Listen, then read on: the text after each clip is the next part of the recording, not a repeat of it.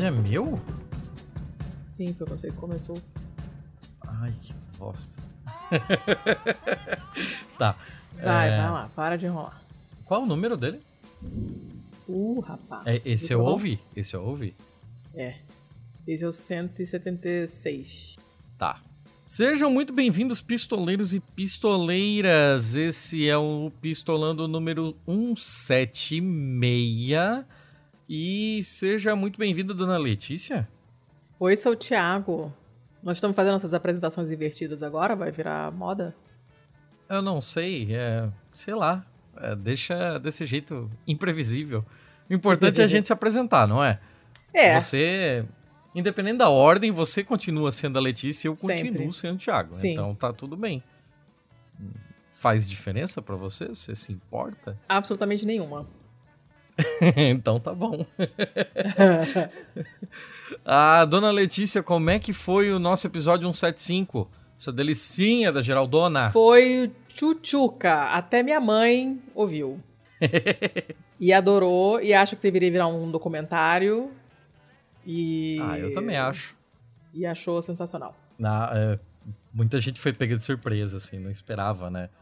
é, que tivesse um negócio assim. Geralmente, quando a gente ouve falar em, em pescadores e boto, golfinho, etc e tal, geralmente é um predando o outro. Não, né? e Boto é a Amazônia, né? A gente, como você, como você comentou no episódio, quando você É. ouve Boto, você pensa na Amazônia. Então acabou sendo bem diferente do que o pessoal estava esperando. E adoramos, foi ótimo gravar com ele. E os áudios dos pescadores também ficaram muito legais, eles todos super fofinhos. Sim. Foi um- uma delícia de episódio. Sim, legal demais. Nossa, aquele áudio de falando deles aprendendo, né? Dele... Eu só fiquei imaginando É, as, cenas, as cenas, sabe? Ah, muito legal. Pois é, caralho, isso deve ser muito legal de, de presenciar, É, né? é. De realmente vivenciar isso. Ah, muito legal, muito legal mesmo. Porra, eu gostei demais desse episódio também. Gostei demais porque a gente tava um tempão sem conseguir gravar. Nossa, sim. E é, pra, pra tirar essa seca ainda foi um puta de um episódio legal e levinho e Foi, tranquilo. foi bem a nossa cara, um assunto diferente, então foi E- ótimo. E nem por isso menos interessante, né? A gente podia fazer um episódio legal e levinho aqui que não simplesmente não trazia nada pra ninguém, assim, né? Que não era edificante em nada. É, é. Mas ele conseguiu fazer tudo isso. Ele trouxe informação, ele foi divertido, ele foi pra cima, tá tudo ótimo. É, sabe que também é pra cima e tudo ótimo, dona Letícia? Ah, É o bom, que é o bom, o mal e o feio, né? é, que a verdade. gente vai fazer hoje. Aí agora meio que o bom, a gente pode continuar com tudo legal, né? Não É. foi um bom gancho, mas. Não foi, mas a gente finge É. que é. O que, que é o bom o mal? O que, que é o BMF mesmo? Bom, mal, feio é o quê? É, BMF é bom, mal e feio, é todo episódio par nosso. Que a gente resolve que é difícil pra caralho ficar conseguindo gente pra entrevistar toda semana. Então nós, nós nos damos uma quinzena de folga em que a gente não precisa se humilhar pra ninguém pra gravar. Então só eu e Dona Letícia viemos aqui com notícias que a gente cata por aí nos rincões da internet para falar sobre notícias boas, notícias más e notícias feias que a gente acha por aí. E que provavelmente vocês não ouviram falar ou não, sei lá, não passou na timeline de ninguém. Por N fatores, né? É, então. Então vambora? Pode ser, dona Letícia. Você quer começar? Você geralmente tem mais bons do que eu, então. Eu tô com três bons, Porra, então, já é mais do que eu. É. Então, perfeito. né? Tá, então vamos lá. É, eu. O, meu, o primeiro vai ser um. Tá, vamos lá, Bichinho? vamos lá, vamos lá. O Tem primeiro vai. bichinho? O quê? Tem bichinho? Não, não tem bichinho. Dessa vez não tem. Hum, tá. É, vou começar com uma que o Igor me mandou, o Igor Alcântara lá do Intervalo de Confiança, inclusive ouçam. É, e é uma notícia, as notícias estão velhinhas, porque o pessoal, velhinhas, né, do mês passado, o pessoal foi mandando e a gente não gravou, então acumularam. É, é uma notícia sobre o Sam Bankman Fried. Quer explicar para o pessoal quem é o, o- Ah, não, homem- o cara, homem- pô. o homem banco Hum. frito? O banqueiro frito. É. Ah, Ai, cara, ele é só um cara que resolveu fazer uma ótima pirâmide, assim. Ele é um maluco desses de NFT, É, de Bitcoin, do Ethereum, aí, do caralho cripto. 4. Eu não, eu não consigo mais falar sobre isso. É, eu tinha então, notícia eu vou- pra trazer isso que eu botei ela em sobre primeiro. o senhor... É, eu tinha notícia pra trazer sobre o, o senhor Hélio Mosca, mas ah, sim, eu... pode ir pra puta que pariu. É, eu decidi ativamente, caralho, que baita trovão Tá esse. foda, tá foda que tá caindo o mundo. Eu decidi que não, eu me recuso a trazer Hélio Mosca pra esse podcast. Pois é, nunca então mais. não, não falaremos mais. dele. Mas essa aqui é rapidinha, tipo, ela, ela não é muito detalhada. Quem quiser saber mais coisas sobre essa história toda, tem onde saber. Eu só, eu só trouxe porque ela é de fato uma boa notícia. Da CNN, no dia 12 de novembro. E a manchete é a seguinte: em menos de uma semana, a fortuna de 16 bilhões, com B de bananada, de dólares do Sam Bankman Fried, eu não sei como é que eu pronuncio esse nome, evaporou. E nós não precisamos de mais detalhes, porque nós sabemos quem é esse filho da puta. Ele é um cara que, que, é, que vendia cripto e não sei o que, aí tirava de um fundo pra pagar outro, aquelas coisas que a gente já sabe que é o esquema de, de pirâmide mesmo, né? E aí, simplesmente, a FTX, que era o- a empresa lá de, dele de cripto, simplesmente entrou em colapso. O valor de tudo que ele possuía, o valor das, da- da- das ações, de tudo dele, virou zero né? E o que é lindo é que a Bloomberg chamou essa, essa, esse desmantelamento, essa perda, de uma das maiores destruições de fortuna da história. O que faz dessa notícia automaticamente uma coisa boa. É por isso que ela está no bom. tá? Justo. É só isso. justo. Não vou dar mais detalhes porque essa história é muito chata. Porque esse negócio de, de NFT, de cripto, é uma, uma babaquice. Mas eu fiquei muito feliz, assim como o Igor, que quando me mandou notícia, é, com o fato dele perder 16 bi em uma semana. É muito bonito, é uma ótima notícia. Então está aqui no bom e é isso aqui. Quem quiser, tem um monte de podcast falando disso, explicando essa história meio doida. É, como é que foi, como é que se deu esse colapso todo aí, como é que a Gisele Bündchen e o, e o agora ex-marido perderam uma grana também. Tem um monte de gente se fudendo com isso aí. E quem quiser saber mais, o que não falta é notícia explicando. Eu só queria mesmo dar essa boa notícia que nós temos um bilionário que não é mais bilionário. E era, por enquanto, era Eu só essa rapidinho. pouco. Maravilha. Certo. Maravilha. Beleza. Então vai, vai pra Justo. próxima. É, falou que não tinha bichinho aí, então eu providenciei aqui, tá? Muito que bem. Pra gente não ficar sem bichinhos. Sem bichinhos é foda. A notícia da Folha de São Paulo, Opa. lá da coluna do, do Marcelo Viana, Ah, que é da, da parte de. Ele é um divulgador científico, né? Lá da, entre os colunistas da, da Folha. E aí, aqui na do Marcelo Viana tem uma parada que eu achei muito doideira. De um artigo publicado na Frontiers in Ecology and Evolution, de abril de 2022, apesar de que a notícia é do dia 22 de novembro agora. hum, Ah, mas o que, que a notícia em si diz? O que, que a pesquisa publicada, né, o artigo fala? São pesquisadores australianos que descrevem que abelhas melíferas, as abelhas que fazem mel, criam mel, produzem mel, conseguem distinguir números pares de ímpares. Ué? Como? Mais esperta que eu. Como? É, lembra quando a gente sempre fala de, de BMF que você fala que é os números pares e eu digo que é porque são divisíveis por dois? Aham. Basicamente isso. Eu sempre faço a mesma piada e basicamente é isso mesmo. Ah, não é o primeiro relato de capacidades numéricas em animais, claro, mas é desconcertante porque a noção de paridade é muito mais abstrata, né?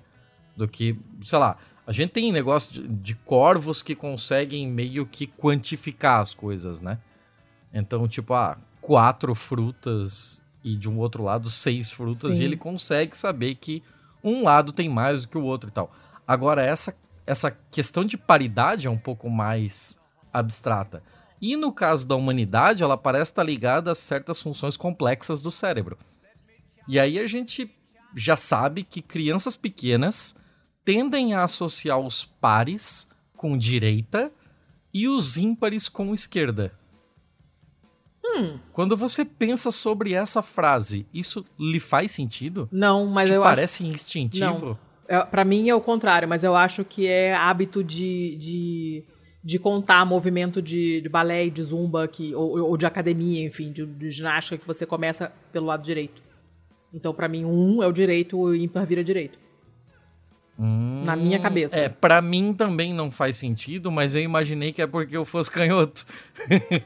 então vai que alguma coisa se inverteu na lógica Ah, eu mim não sei. Eu, como também. eu sendo destra, minha tendência é começar com a direita. E tudo que se faz em termos de, de dança é, é, e de zumba, você começa indo pro lado direito e depois você faz esquerdo. É, de, sei lá, to, todos, todos os- os programas de ginástica, de atividade física que eu já fiz na, já fiz na vida, começam com o lado direito. É, é meio, que, é meio que padrão, assim. E então. E, e seria o natural pra mim porque eu sou destra. Aí daria preferência pro lado direito de qualquer forma. Então, pra mim, um, é sempre do lado direito. Não sei, não sei qual é a lógica disso. Saquei. Então, a outra coisa que ele fala aqui é que outros estudos mostram que reagimos mais rapidamente a números pares com a mão direita e a ímpares com a mão esquerda. Eu, sinceramente, não entendi essa frase. Como que testaram isso, gente? Que coisa específica. Eu não sei, eu sinceramente não entendi essa frase. Ah, não é claro que fator evolutivo teria gerado essas associações, eh, nem o que teria levado uma espécie tão simples quanto a abelha a se desenvolver, a, a desenvolver esse tipo de habilidade, né? Esse tipo de capacidade. Aí os pesquisadores dividiram as abelhas em dois grupos. Esse primeiro grupo foi apresentado a cartelas com diferentes números de 1 a 10 de objetos desenhados, embebidos em água com açúcar se o número fosse par, Hum. ou em água com quinino, Que que fica amarga, é, se eles fossem ímpares. Hum. Já o segundo grupo foi treinado para associar o inverso. A água amarga era os números pares e a água adoçada os números ímpares, Tá. certo? Aham. E as abelhas é, são ótimas alunas. Em pouco tempo, elas já acertavam mais de 80% das vezes em escolher as cartelas adoçadas. Olha só. Então, as cartelas que tinham número par de desenhos. E aí, mais impressionante ainda, quando os cientistas passaram a usar cartelas com mais objetos desenhados, Ah. Tipo, eles fizeram de 1 a 10 e quando de repente tinha 11 ou 12 objetos desenhados Ah. que nunca tinham sido usados no treinamento, a precisão delas continuou acima de 70%. Mas Que elas já conseguiam ver a paridade, elas já sabiam que o 12 era o que eles estavam procurando. Danadinhas elas, hein? Interessante, né? E o fato misterioso é que abelhas parecem preferir números ímpares. Hum. Porque o segundo grupo, que associou os ímpares à água adoçada, aprendeu mais rápido que o primeiro. Oh. E nos dois grupos, a aprendizagem dos números ímpares foi mais rápida que os números pares. Ou seja, a aprendizagem de ímpares foi mais rápida para o bem e para o mal, né? Independente de qual fosse o sabor da água. E entre crianças humanas costuma ser o contrário. Elas costumam ter mais facilidade com paridade. Hum. Até então acreditava-se que a capacidade de distinguir pares de ímpares requeresse um objeto, um cérebro complexo, né? Hum. Como o humano e tal. É, o cérebro da abelha, para ter uma ideia, assim, o cérebro humano tem 86 bilhões de neurônios. Ah. O cérebro da abelha tem 960 mil. Não tem nem um milhão. E ainda assim, ele é páreo para esse tipo de tarefa. Coisa A interessante. partir dessa descoberta, os pesquisadores idealizaram um pequeno cérebro artificial, Ah. que é uma rede neural de apenas 5 neurônios, Ah. e verificaram que ela era capaz de aprender a distinguir a paridade de números com precisão de até 100%. Gente, mas é muito eficiente, Brasil. Pois é, mas ainda não é claro se as abelhas e as redes neurais aprendem do mesmo modo, né? Mas já deu para fazer esse tipo de associação. Que coisa que loucura, né? interessante. Né? Eu jamais pensaria em fazer um experimento desse tipo com abelhas. Não, é até você engenhar esse, esse, esse experimento, tem que pensar um pouquinho, né? Porque não, tem pois umas é. coisas que você fica imaginando, cara, como desgraçado provou um negócio desse, ou enfim, porque não. É um, é um, raciocínio que dá umas certas voltas, né? Interessante isso. Aí. Sim, assim, tipo, só, só de. Se alguém te der esse problema conceitual pronto, ainda assim é complicado de desenvolver uma forma de de validar e de provar ele, de testar ele, né? Porra, a galera conseguiu fazer muito uma parada muito legal. Muito maneira aí. Mais alguma coisa, dona Letícia? Como estamos aí? Não, interessante isso aí. Interessante isso aí, gostei. Puxa vida. É, a abelhinha sempre dando satisfação, né? Porque a abelha é legal. Ela só não dá satisfação quando ela morre. É... Vou pra segunda então, pode ser? Sim, senhora. Essa segunda é uma de um site francês chamado Public Senat. Eu não sei como se pronuncia isso, porque não é francês. Mas o site está em francês e é .fr, então eu não, não, não sei qual é a desse site. Uh, tá. É do dia 4. É do dia 4 de novembro, desse, com, com um update, uma atualização do dia 7 de novembro. Eu não hum. me lembro mais onde, onde que me apareceu Acho que foi no Google News, sei lá. Algum lugar apareceu isso aí para mim. Ninguém me mandou, não. Uh, tem uma fonte muito particular a, a, manchete. Eu achei ela bacana. O T tem um quadra, uma base quadradinha, é bem interessante. E é o seguinte: a obrigação de instalar painéis fotovoltaicos em grandes estacionamentos ao ar livre foi adotada pelo Senado francês.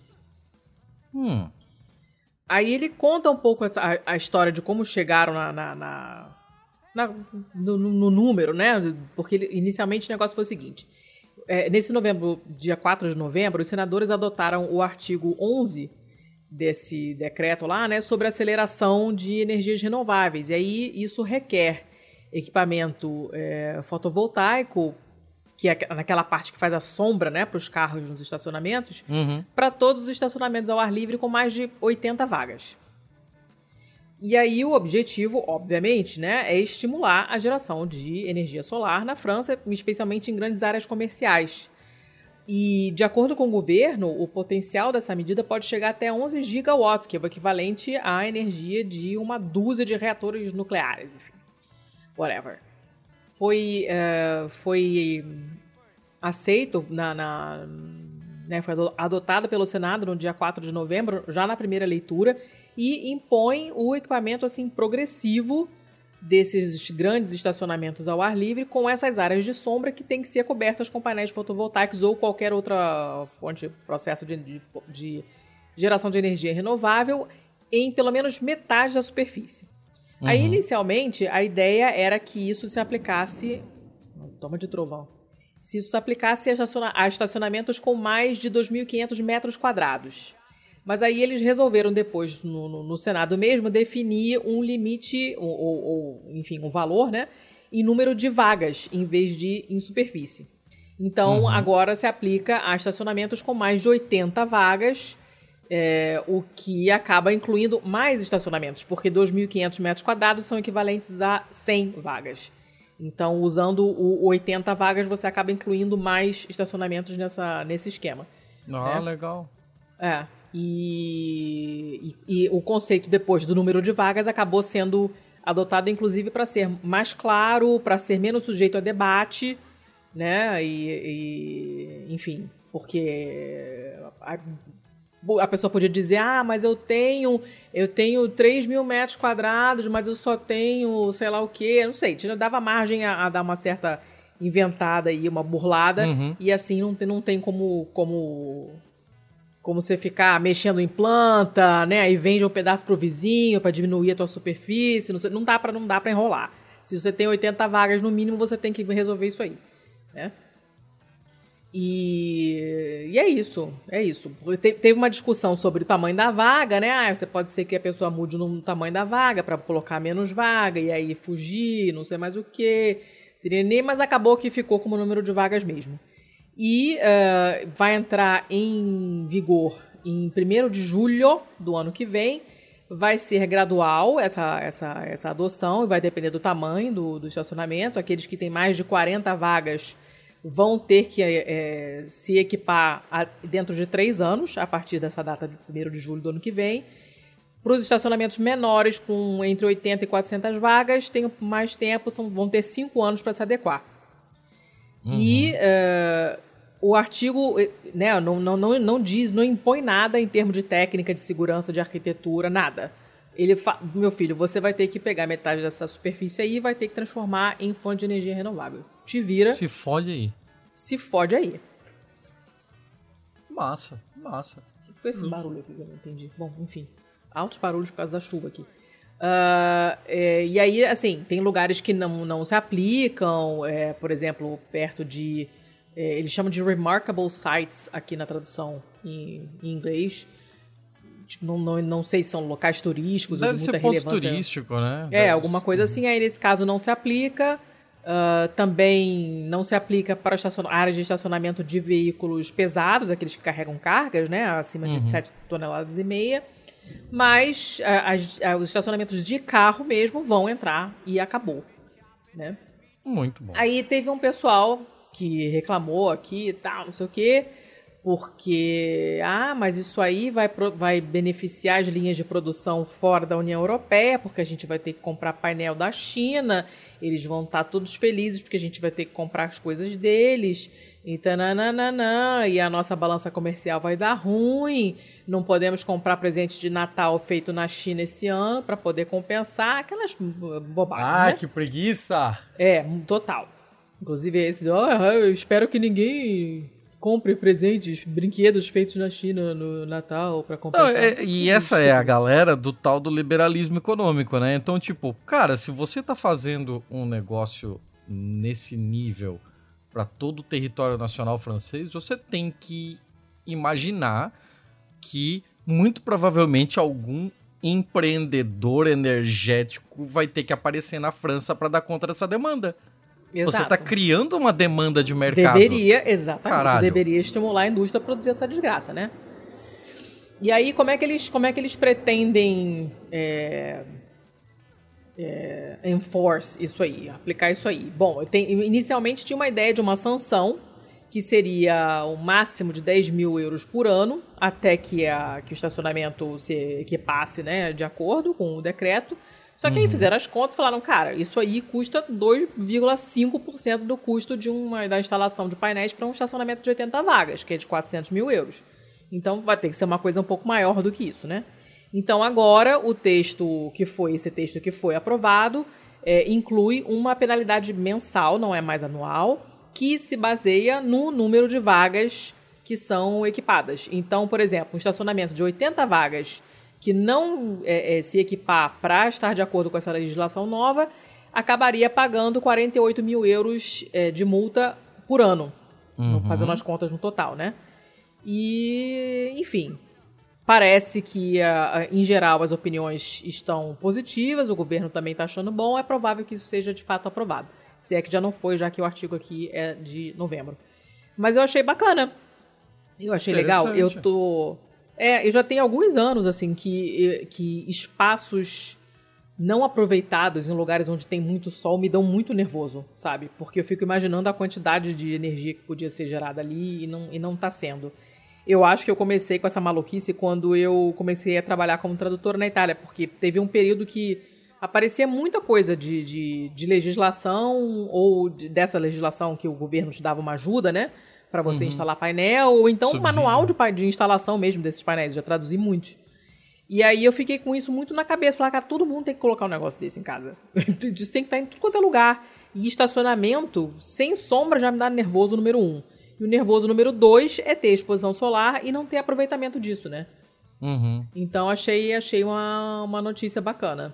E prestem atenção na fonte da manchete, porque ela é legal também. É... que é sempre uma coisa bacana. A foto é bonita também, porque eles fizeram um design maneiro aqui. O negócio é bonitão, não é. Não é feito nas coxas, não. E era essa a notícia boa, segunda. Então pode ir pra próxima. Dona Letícia, você está aí? Letícia?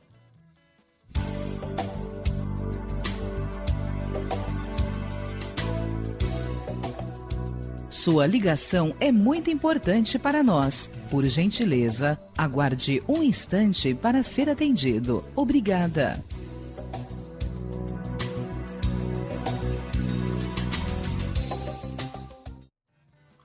Ai, caralho. Só agora que eu vi, pera aí. Beleza. Retomado. Ah, vai ficar esquisito, né? Talvez a gente vai estar tá em tons de voz, em qualidades de som talvez diferentes. Ah, a não gente, sei. Depois bota uma música no meio. como fica isso aí. Mas vamos lá, vamos lá. É, a minha boa, dona Letícia, sobre. É, tá, eu só vou. Vamos, vamos. É estranho. É estranho ter que entrar no clima de novo. tem que entrar no clima, entrar no personagem. Explica por que, sinto... que tá diferente. Está diferente porque nós precisamos. Eu, eu, eu... Não, não, explica. explica o que aconteceu. Nós estamos regravando essa notícia, ouvintes. Porque ontem tá. eu simplesmente fiquei sem internet porque estava trovoando loucamente. Teve uma tempestade que alagou a cidade inteira. Teve gente que morreu, inclusive. E é, fiquei sem internet até hoje oh, à louco. tarde. Então nós tivemos que interromper a gravação porque eu, eu, fiquei sem internet. E aí agora estamos retomando, só que não, me, não nos lembramos em que, em que ponto nós paramos ontem. Estamos recomeçando. Então, se vocês notarem diferença no tom de voz, barulho de fundo, volume, não sei o que, é porque foram gravados em dois momentos diferentes. Pronto. É isso, é isso. É isso. E aí, é agora fácil, a Letícia sim. resolveu que eu tenho que começar de novo a notícia que eu tava lendo quando a gente interrompeu. E Sim, aí, para mim, tá sendo muito estranho porque eu. É, mas assim, parece que falta entrar no personagem, sabe? Tipo, eu acabei é de sentar já, aqui e eu já tenho que estar tá no clima entrado. de falar a boa. É, paciência. Finge que mas, seu dia foi porra. ótimo, que deu tudo certo e você está animado com uma boa notícia.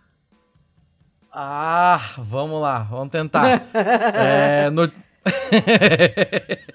vamos tentar fingir. Né? É, vamos lá. Notícia da Vice, dona Letícia. É, tem que acabar hum. essa putaria de ficar falando que tudo que é da Vice não presta. Que é, tudo não, já trouxemos é, coisas é, boas da Vice. É só coisa esquisita. É, a Vice tem coisas legais. E essa é uma delas. Notícia de 14 de novembro de 2022, então relativamente recente, né? É, dado o contexto das nossas gravações atrasadas, é recente, foda-se. E a pira dela é que bibliotecas estão lançando as suas próprias plataformas de streaming de música local. Ah.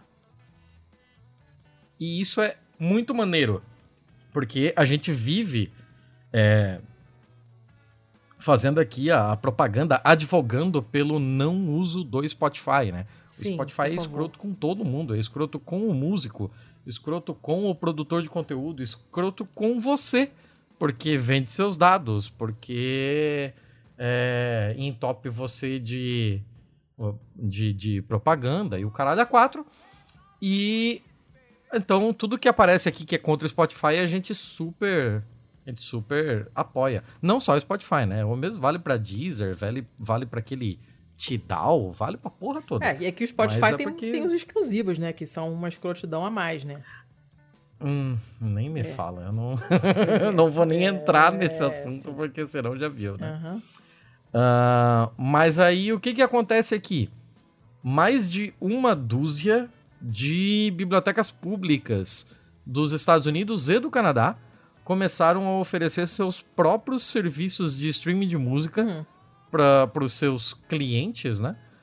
Com a, o objetivo de alavancar os artistas e as, uh, os cenários, né? As cenas locais de música. Ah, isso é muito maneiro.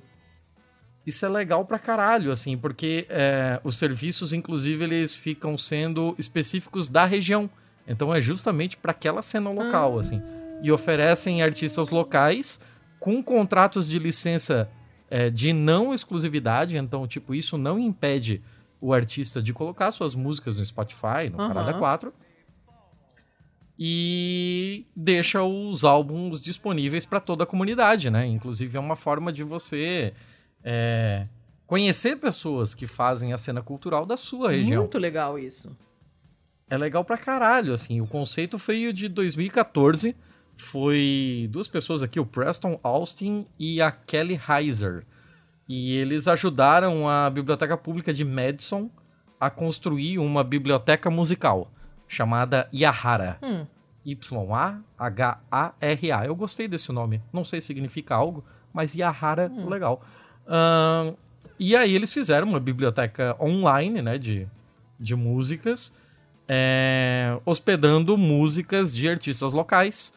E com o tempo eles viram que, assim, basicamente o, o que eles montaram nessa Yahara era um framework, assim, né? Ele, ele era basicamente um esqueleto que podia ser transposto para a realidade de diferentes bibliotecas. Aí você só vai mudando o acervo e a plataforma tá pronta. E aí eles foram prototipando, né? Transformando isso mesmo em, em algo que pudesse ser é, usado por diferentes lugares com pouquíssimas modificações e tal. E com isso eles montaram o Music Cat dentro de uma startup chamada Rebel. Hum. Ah, e aí agora eles começaram a fornecer esse, esse serviço né, para bibliotecas públicas que adoraram a ideia. É, algumas aqui que já, que já aderiram, né? A de Pittsburgh, Nashville, Fort Worth, que eu não, não faço a menor Eu ideia de onde que fica. é, eu acho que E- é Texas também. Da- Dallas. ah, não, eu acho que é ali perto de Fort Worth. Eu acho que é perto de Dallas, se não me engano. Ah, se tu falar, Até se não me engano, o aeroporto se chama. Dallas Fort Worth. Acho. Tá? Posso estar falando bobagem? Posso, Uhum. mas eu acho que é por aí. Justo, justo, não Hum. duvido. Ah, não duvido de nenhum dos dois, inclusive. Não duvido da informação que você deu e não duvido que você possa estar falando Eu- é bobagem. bem provável que eu esteja falando bobagem. eu estarei conferindo, senhor. Tá. E mais recentemente, quem entrou na jogada também foi a Biblioteca Pública de New Orleans, de Nova Orleans, pra quem prefere. É do Texas mesmo, E- tá? É isso mesmo. E New Orleans é foda, porque assim, New Orleans é, É, o é eu ia berço de muita música, Ali né? deve sair é o um- berço da música negra, Uma né? bagaça boa, hein?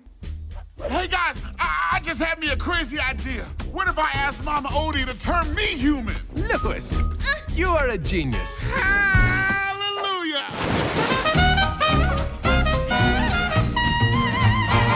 If I were a human being, I'd head straight for New Orleans. And I'd blow this horn so hot and strong like no one they've ever seen. You've heard of Louis Armstrong, Mr. Sidney Bechet. All those boys gonna step aside when they hear this old ex-gator play. Listen. Oh,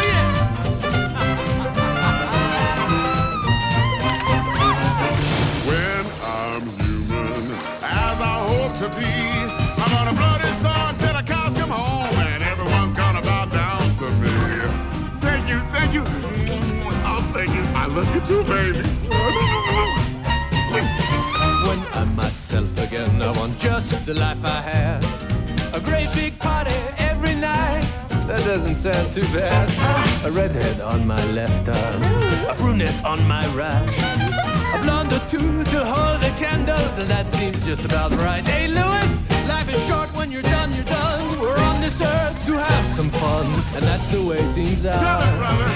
When I'm human, and I'm gonna be, I'm gonna tear it up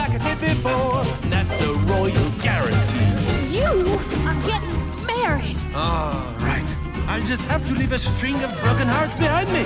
Your modesty becomes you, and your sense of responsibility. I've worked hard for everything I've got, and that's the way it's supposed to be. When I'm a human being, at least I'll act like one. If you do your best each and every day, good things are sure to come your way. What you give is what you get. My daddy said that, and I'll never forget. And I commend it to you. When we're human, and we're gonna be.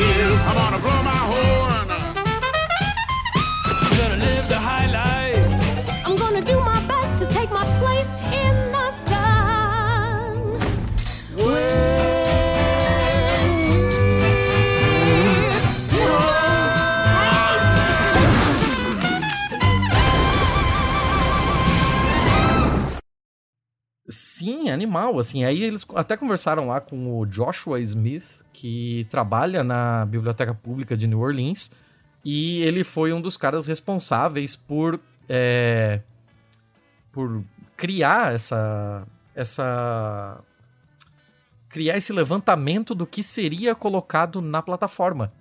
Ou seja, ele meio que teve que fazer um raio-x da própria cena musical de New Orleans para isso. Ele já trabalha com a cena musical de New Orleans, que é super rica, já tem mais de uma década. Aí ele viu que a biblioteca pública de lá ia lançar o seu próprio o seu próprio serviço que se chama Crescent City Sounds, que, crescentcitysounds.org. E com a ajuda de uma equipe de curadores que também representam artistas locais, é, empresários de artistas locais, donos de, de, de locais onde tem é, apresentações musicais, críticos musicais, jornalistas musicais e historiadores musicais, eles criaram um, um levantamento que serviu como base pro acervo. Então, além de ser um jeito legal pra caralho de você divulgar a cena local atual, também é um jeito legal de divulgar a cena local antiga, né? Sim, de sim, mostrar sim. é, artistas que você nem sabia que eram de New Orleans, que, que sim, artistas fodaralhos, mas que nunca saíram daquela região por N fatores, porque morreram jovens, porque ninguém descobriu, porque porque a vida acontece. E, porra, o bagulho é legal pra caralho, assim, eles estão com muita muita coisa interessante. A Crescent City Sounds, que é essa de New Orleans, ainda tá engatinhando, pelo menos na data da matéria. Ela ainda tava com apenas 29 álbuns e artistas na plataforma, mas é também por questões de fazer contrato, né? De, de, de cessão dos direitos para poderem colocar mais, mais artistas e tal. Mas é um, um negócio muito muito interessante que tem puta potencial, assim. Eu queria muito que alguém fizesse isso em bibliotecas brasileiras. Eu acho que seria foda. E a gente tem aí, né, a, a nossa turminha de bibliotecários que ouve o Pistolando, e eu adoraria que alguém pudesse falar sobre coisas similares que acontecem aqui no nosso Brasilzão. Porque se tem um negócio que não podem acusar o Brasil é de não ter música Ah, e músicos aí, fodas. Então, porra, assim, a gente não conhece nada do- de, de tanta coisa maravilhosa que tem nessa porra desse país. Então, porra, por favor, por favor.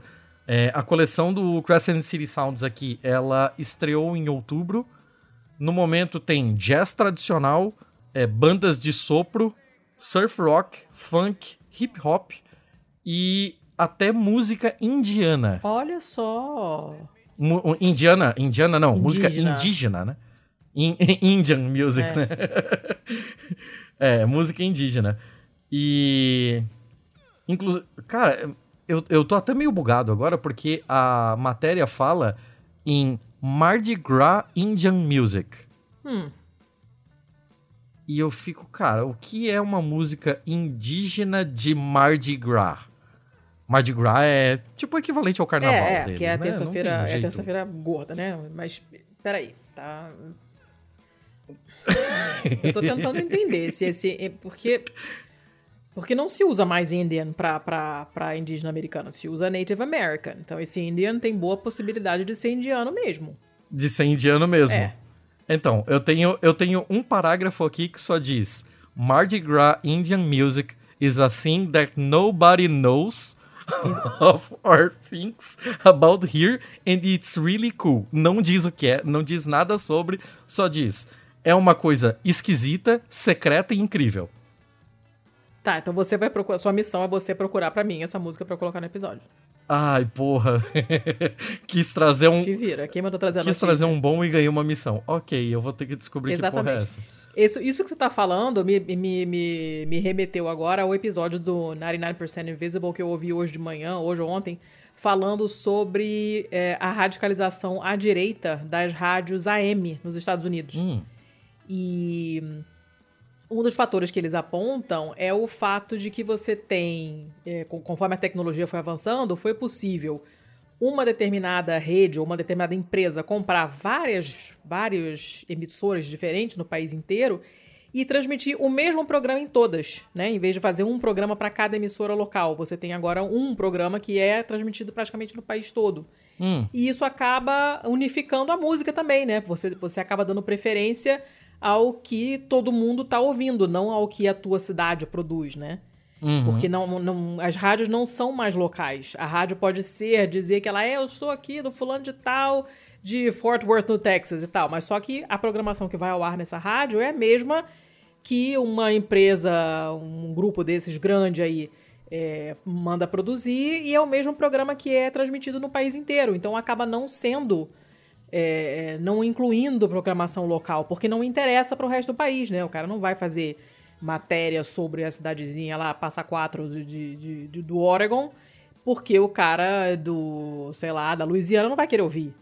Né? Então acaba matando um pouco essa, essa cena local. E, e essa, essa coisa das bibliotecas é uma maneira de você contornar isso também, né? Bem bacana. Muito legal. Ah, do- Muito Dona legal. Letícia, Gostei, gostei. é, Ah, enquanto você falava, eu fiz o meu dever de casa já. oba. É, eu achei aqui uma, uma, um exemplo desse Mardi Gras Indian Music chamado Wild Chopitolas, que inclusive ele, ele é citado na Vice, por isso que eu achei ele tão fácil. E pelo jeito, pelo que eu tô vendo aqui, a música é de 1976. E um membro mascarado ativo da tribo Wild Chopitolas, que é o Flag Boy é, enviou seu álbum de estreia para para ser colocado no Crescent City Sounds. E ele diz que cada artista selecionado para colocar no para colocar seu álbum no negócio lá, no, no Crescent City Sounds, recebe um honorário de 250 dólares para licenciar sua música é, para a biblioteca por cinco anos. Então, tipo, ele é remunerado por isso, né? Tem tem uma tem uma compensação financeira também para ele ceder a música para colocar no, no na plataforma da biblioteca. Aí, pô, você vai olhar, meu, 250 dólares, enfia no cu, né? Cara, 250 dólares pra você fazer 250 dólares no Spotify, sendo um músico independente, Nossa, tem que tocar todo Você dia vai por 150 anos seguidos. penar, você vai penar para um caralho, assim. Então, tipo, é, é quase simbólico, mas ainda assim é muito interessante. Uma vez que ele recebe 250 dólares, independente da música dele tocar ou não. Então, isso já é interessante pra ele, né? Ele não tá vinculado a quanto a música toque. Ah, peguei uma música do Wild Chopitolas aqui no YouTube. E ela está tocando na minha orelha enquanto eu estou falando. Então, se eu estiver parecendo que tô gaguejando alguma coisa, é por isso. Já mandei para você o link da música e pela capa do álbum você já vê que é uma coisa muito maluca. Porque são pessoas com, com uma estrutura de rosto, assim, de índio nativo americano mesmo, né? Mas com roupas que lembram muito mais uma mistura de carnaval com asteca. Já te mandei o link aí. oh! Que interessante. Ai, nossa! Então, parece uma, uma mistura muito maluca, né? De você pegar um- lugar que é conhecido pela música negra é, e tem esse cruzamento muito doido, assim. A música tem um quesinho de caribenho. A música é bem curiosa. Curiosa.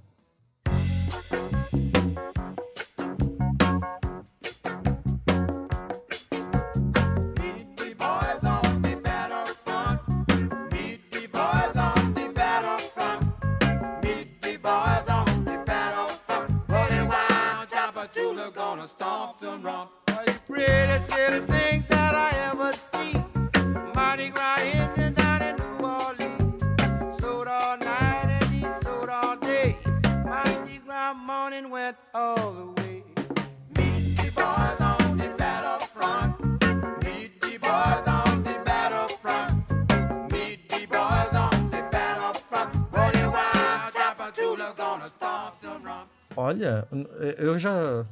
Olha, caralho, essa notícia rendeu muito mais do que eu esperava.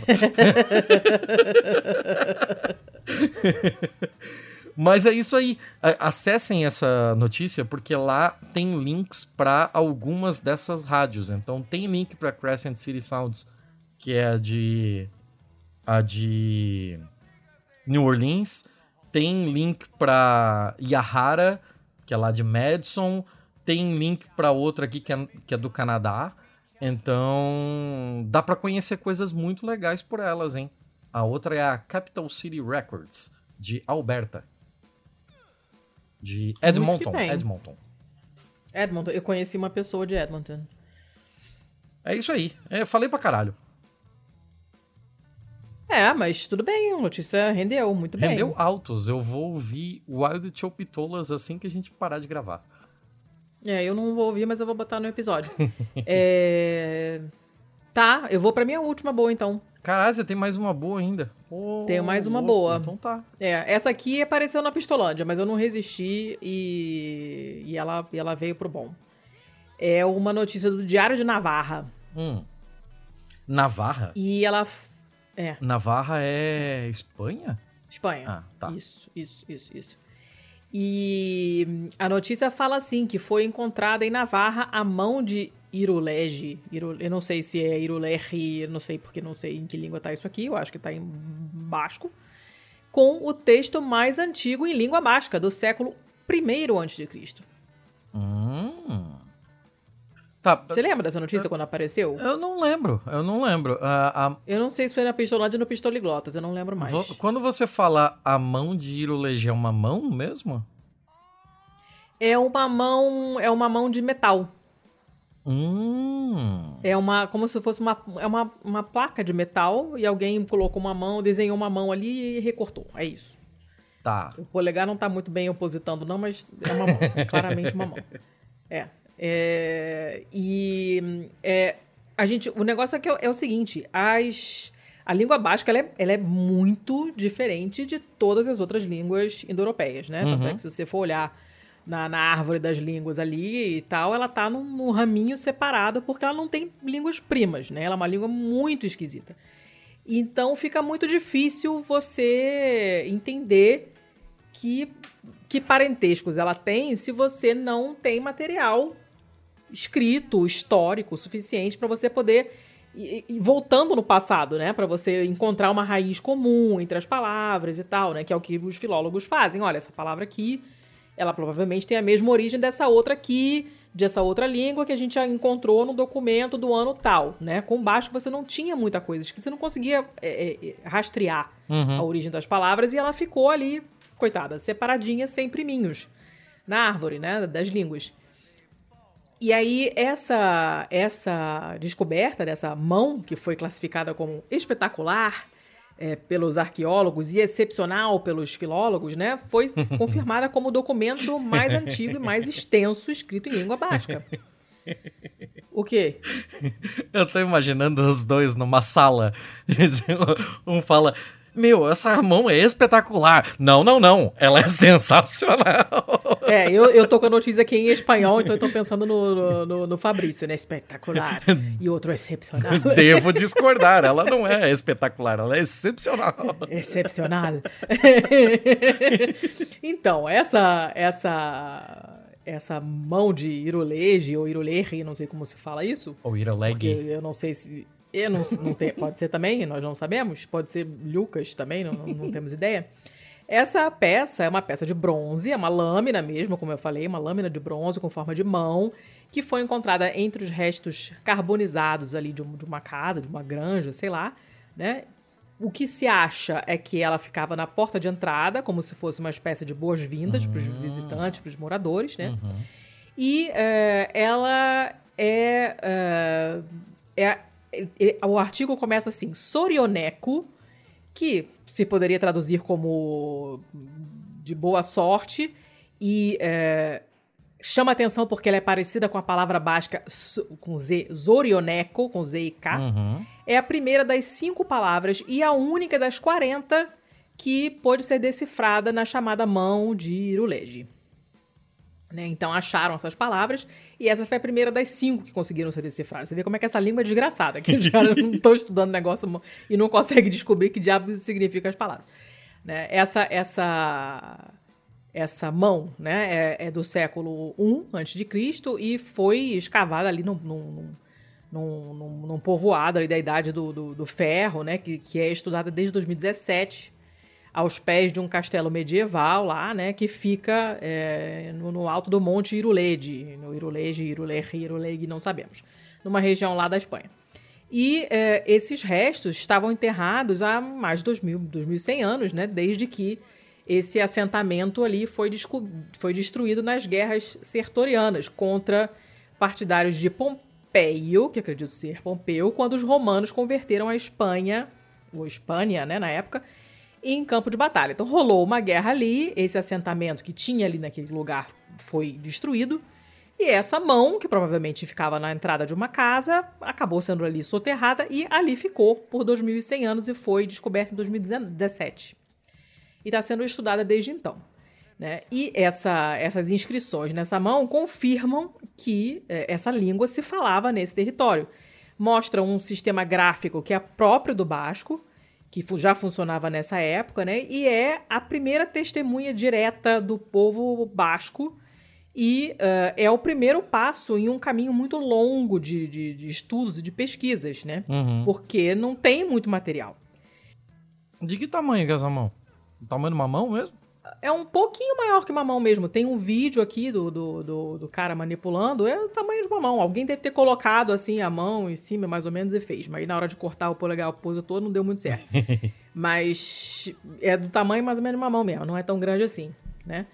E, e aí tá esse negócio lá. Ela é bonitinha, você vê lá, dá pra ver perfeitamente que é uma mão, tá com umas, aquelas cores meio, aquela coisa meio esverdeada do cobre e tal. Uhum. Embora não tenha cobre. Não sei se era uma liga de alguma liga de alguma coisa, não sei. É, deve ser. Mas estão lá estudando, então você tem técnicos restauradores, você tem geólogos, você tem os estudiosos de filologia da Universidade de Barcelona e da Universidade do País Basco. Todo mundo tá lá estudando esse negócio igual uns loucos, todo mundo quer pegar esse treco. E é.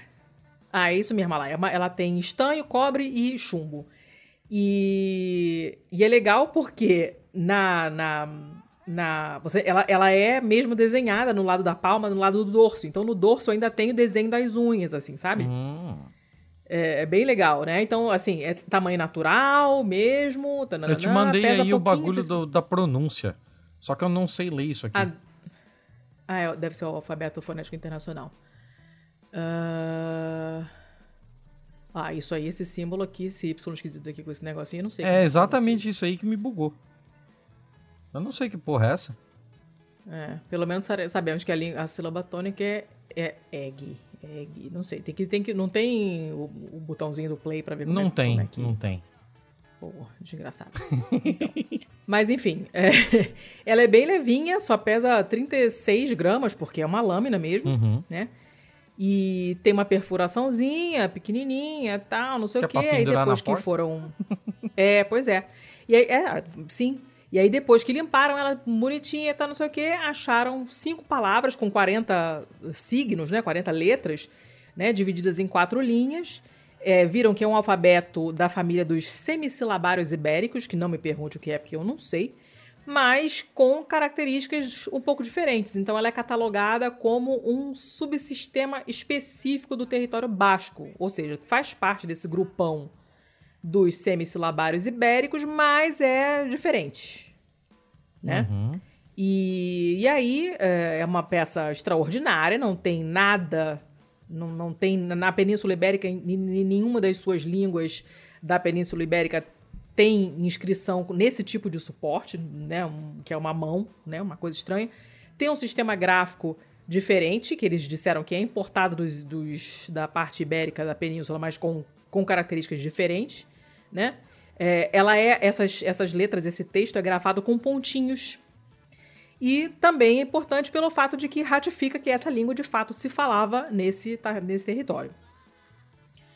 Ah, e que mais? Aí tem, tem uma foto ali, depois tem um esquema dessa mão com os símbolos, E não é nada que a gente reconheça, assim, tem uma coisa que parece um H, tem uma coisa que parece um S, tem uma coisa que parece um X, mas assim, a gente não sabe o que que isso significa, né? E, e muitos símbolos diferentes das letras que a gente está que a gente está acostumado, né? A primeira palavra é essa que dá início ao artigo, que é a sorioneco, Uhum.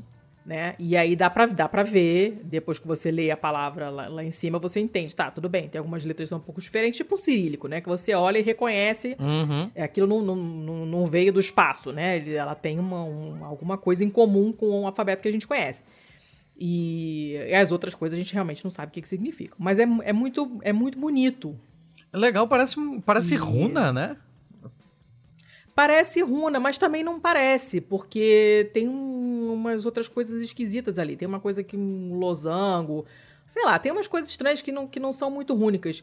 É, é- é- é esquisito, mas é bonito. E a mão é muito bonitinha. E eu achei ela bem interessante mesmo. Inclusive, se bobear, se não aparecer nada melhor, ela vai pra capa. O que mais que ele fala de interessante? O artigo que eu tinha que tinha rolado, não sei se foi na Pistolândia ou no Pistoliglotas, era até mais interessante, mas depois eu não achei. Mas o, a coisa é sempre legal você achar uma parada que é assim, um divisor de águas. Porque você não tinha material escrito suficiente na, na, na língua para você rastrear as origens. Poxa, desde quando que se fala essa língua aqui? Maluca, que não tem nada em comum com as outras línguas. O que, que é isso? De onde veio isso? Né? E esse é um primeiro passo para você entender. Bom, nessa data aqui, a gente já sabe que tinha gente que falava essa língua aqui e que escrevia desse jeito. Então agora vamos procurar para ver, né? Fica mais fácil você entender de onde ela veio quando você tem uma prova material que você consegue datar, né? Uhum. Então isso vai dar origem a estudos muito maneiros. Eu tenho uma curiosidade enorme com essa língua basca, porque ela é muito diferente. Os nomes próprios das pessoas são muito estranhos, não tem nada a ver com o que a gente está acostumado no mundo ocidental ou ocidentalizado, que é o nosso caso. Né? Tipo João, você tem variações de João em todas as línguas ocidentais. Mas os nomes que eles têm, e quando você assiste às séries espanholas da Netflix, tem muitos, muitos atores que são de origem, de origem basca, e você olha já, o que, o que, que nome é esse? O que, é isso? Você não, parece que é uma língua que de, de um, um ET, porque você realmente não reconhece nada, não tem absolutamente nada em comum. É muito maneiro. E eu, eu acho lindo. Inclusive, tem algumas falas, eles falam algumas coisas frequentemente nessas séries em basco, e, ou em basco, ou em, enfim, nas outras mil di- dialetos que tem na Espanha também e tal. E você fica, gente, não tem nada a ver com nada. É muito maneiro. Eu acho elas bonitas pra caramba. É, e era só isso. A notícia eu achei bem interessante. Bem interessante. Eu adoro saber essa, essa parte. Obviamente, eu não entendo absolutamente nada de filologia, mas eu gosto de saber de onde as palavras vêm. Né? E quanto mais línguas você conhece, em maior ou menor nível, mais você consegue enxergar as, as similaridades e diferenças entre elas. Então, vai ficando mais interessante, porque você tem mais bagagem, né? Você começa a fazer mais conexões e fica mais maneiro. E como o basco é uma língua muito esquisita, quanto qualquer coisa que ajudar a entender um pouco mais sobre ela, pra mim é interessantíssimo. Eu achei bem, bem legal. Essa mãozinha vai render muito ainda. Tá ela lá com preguinho lá pra pendurar na porta. Daqui a pouco vai ter um monte de souvenir lá na cidade pra vender com essa Ah, mãozinha. com certeza. E eu com certeza. E eu super colocaria uma na minha porta, porque eu achei maneiro. e essa, esse era o meu último bom. Show de bola. E, uh, o que, que você acha do catalão, Letícia? Já que você tá. Eu dei aula, Hum. eu dei aula para duas espanholas, muitos anos atrás, porque era o seguinte, na, na Itália, e eu acredito que aqui seja assim também em boa parte do, do mundo, você só pode ser guia turístico numa determinada língua se você tiver uma licença oficial para trabalhar com essa língua. Uhum. Então, na época em que é, o mundo tava todo na merda e o Brasil tava bombando, só tinha brasileiro viajando, porque os americanos estavam em crise. Uhum. Os europeus estavam em crise. Então, só brasileiro que estava lá curtindo a marolinha, só os brasileiros é que estavam viajando. E aí, essa, essa espanhola, para quem eu tinha dado aula de inglês anos antes, me indicou para uma amiga dela, também espanhola, que queria fazer a prova para poder trabalhar com grupos brasileiros. Porque ela falou assim: é, os brasileiros normalmente. Eu, eu tenho muitos clientes brasileiros, mas eles entram nos grupos de do pessoal toda a América do Sul. Então eu falo em espanhol e eles que se virem para entender. E eu queria trabalhar com brasileiros, falando português. Então ela veio fazer aula de português comigo. E depois ela me indicou para uma outra amiga dela, que também era guia turística, e as duas eram catalanas. Catalãs. Catalanas. Catalanas. É, Catalanas. Isso. Tá. catalãs, catalãs. Catalãs? É, catalanas é acho que é em espanhol. É, E- em catalão. É. E aí, quando eu perguntava pra elas como é que é isso, isso aqui é parecido com espanhol, elas, mas eu não falo espanhol, eu falo catalão. Essa coisa da, da identidade pra eles é fortíssima. E é muito engraçado porque quando eu estive, as duas vezes em que eu estive em Barcelona, as placas que são escritas nas duas línguas, em espanhol e em catalão, o catalão ele tem uma, é uma mistureba de português com espanhol com alguma Com francês. coisa. É, é, uma- é um negócio muito doido. O catalão, pra mim, sempre parece alguém muito bêbado e muito afetado espanhol falando francês. É um, é um sei espanhol se eu- muito eu bêbado e acho que- afetado falando francês. Não, eu acho que tem mais, mais de português, eu não sei. Eu acho super bonitinho, e mas não é nem sempre é fácil de entender. Volta e meia eu pego alguma notícia aí, ou, ou quando eu tô procurando notícia, alguma coisa e tô lendo no, no- nos jornais, aparece alguma coisa em catalão. E dependendo do assunto você não entende nada, porque algumas palavras são bem diferentes, mas em geral dá pra entender sim. Eu acho legal, eu acho, eu acho bonita. Assim. Eu- tem poucas línguas que eu acho feias, assim, na verdade. Eu acho que só. Que eu acho feia, feia mesmo, de matar, eu acho que é o alemão, mas eu acho que é porque eu não gosto da comida alemã. Então aí fica muito difícil pra mim apreciar o idioma quando eu acho a comida ruim. É, mas enfim, acabou. Acabou. Então tá, então tá. É, Acabou. posso. Vamos pro mal, então? Vamos, vamos pro mal, vamos pro mal. Posso inaugurar o mal? Quantos mal você tem? Eu tenho um só. Ah, então eu vou inaugurar. É, Então só para não perder o o bonde andando aqui, né? Já que falamos de, de línguas daquele, daquela fatia do mundo ali, vou deixar aqui o abraço pro Piorno, que é o nosso seguidor, que volta e meia fala com a gente lá no, no Twitter, gente boníssima. Ah, é verdade, e é verdade. ele é ele é da Galiza, né? Ah, Eu, eu não tenho certeza que ele, que ele seja de lá. Mas do- da forma como ele escreve pra gente, das coisas que ele manda pra gente, eu tenho quase certeza que ele tá falando galego. hum, olha só. Então, inclusive, Piorno, se você está nos ouvindo, é, me recomende podcasts galegos. Quero, quero ouvir mais galego. Quero ouvir mais galego. Ah, É, e pra quem quiser entender um pouco sobre o galego, tem um Babel sobre tava isso. demorando.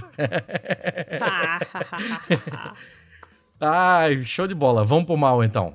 Posso ir pro mal? Bora. Vou começar Deve. com um do Guardian de 22 de novembro. E vamos continuar aí no ramo da arqueologia, pode ser?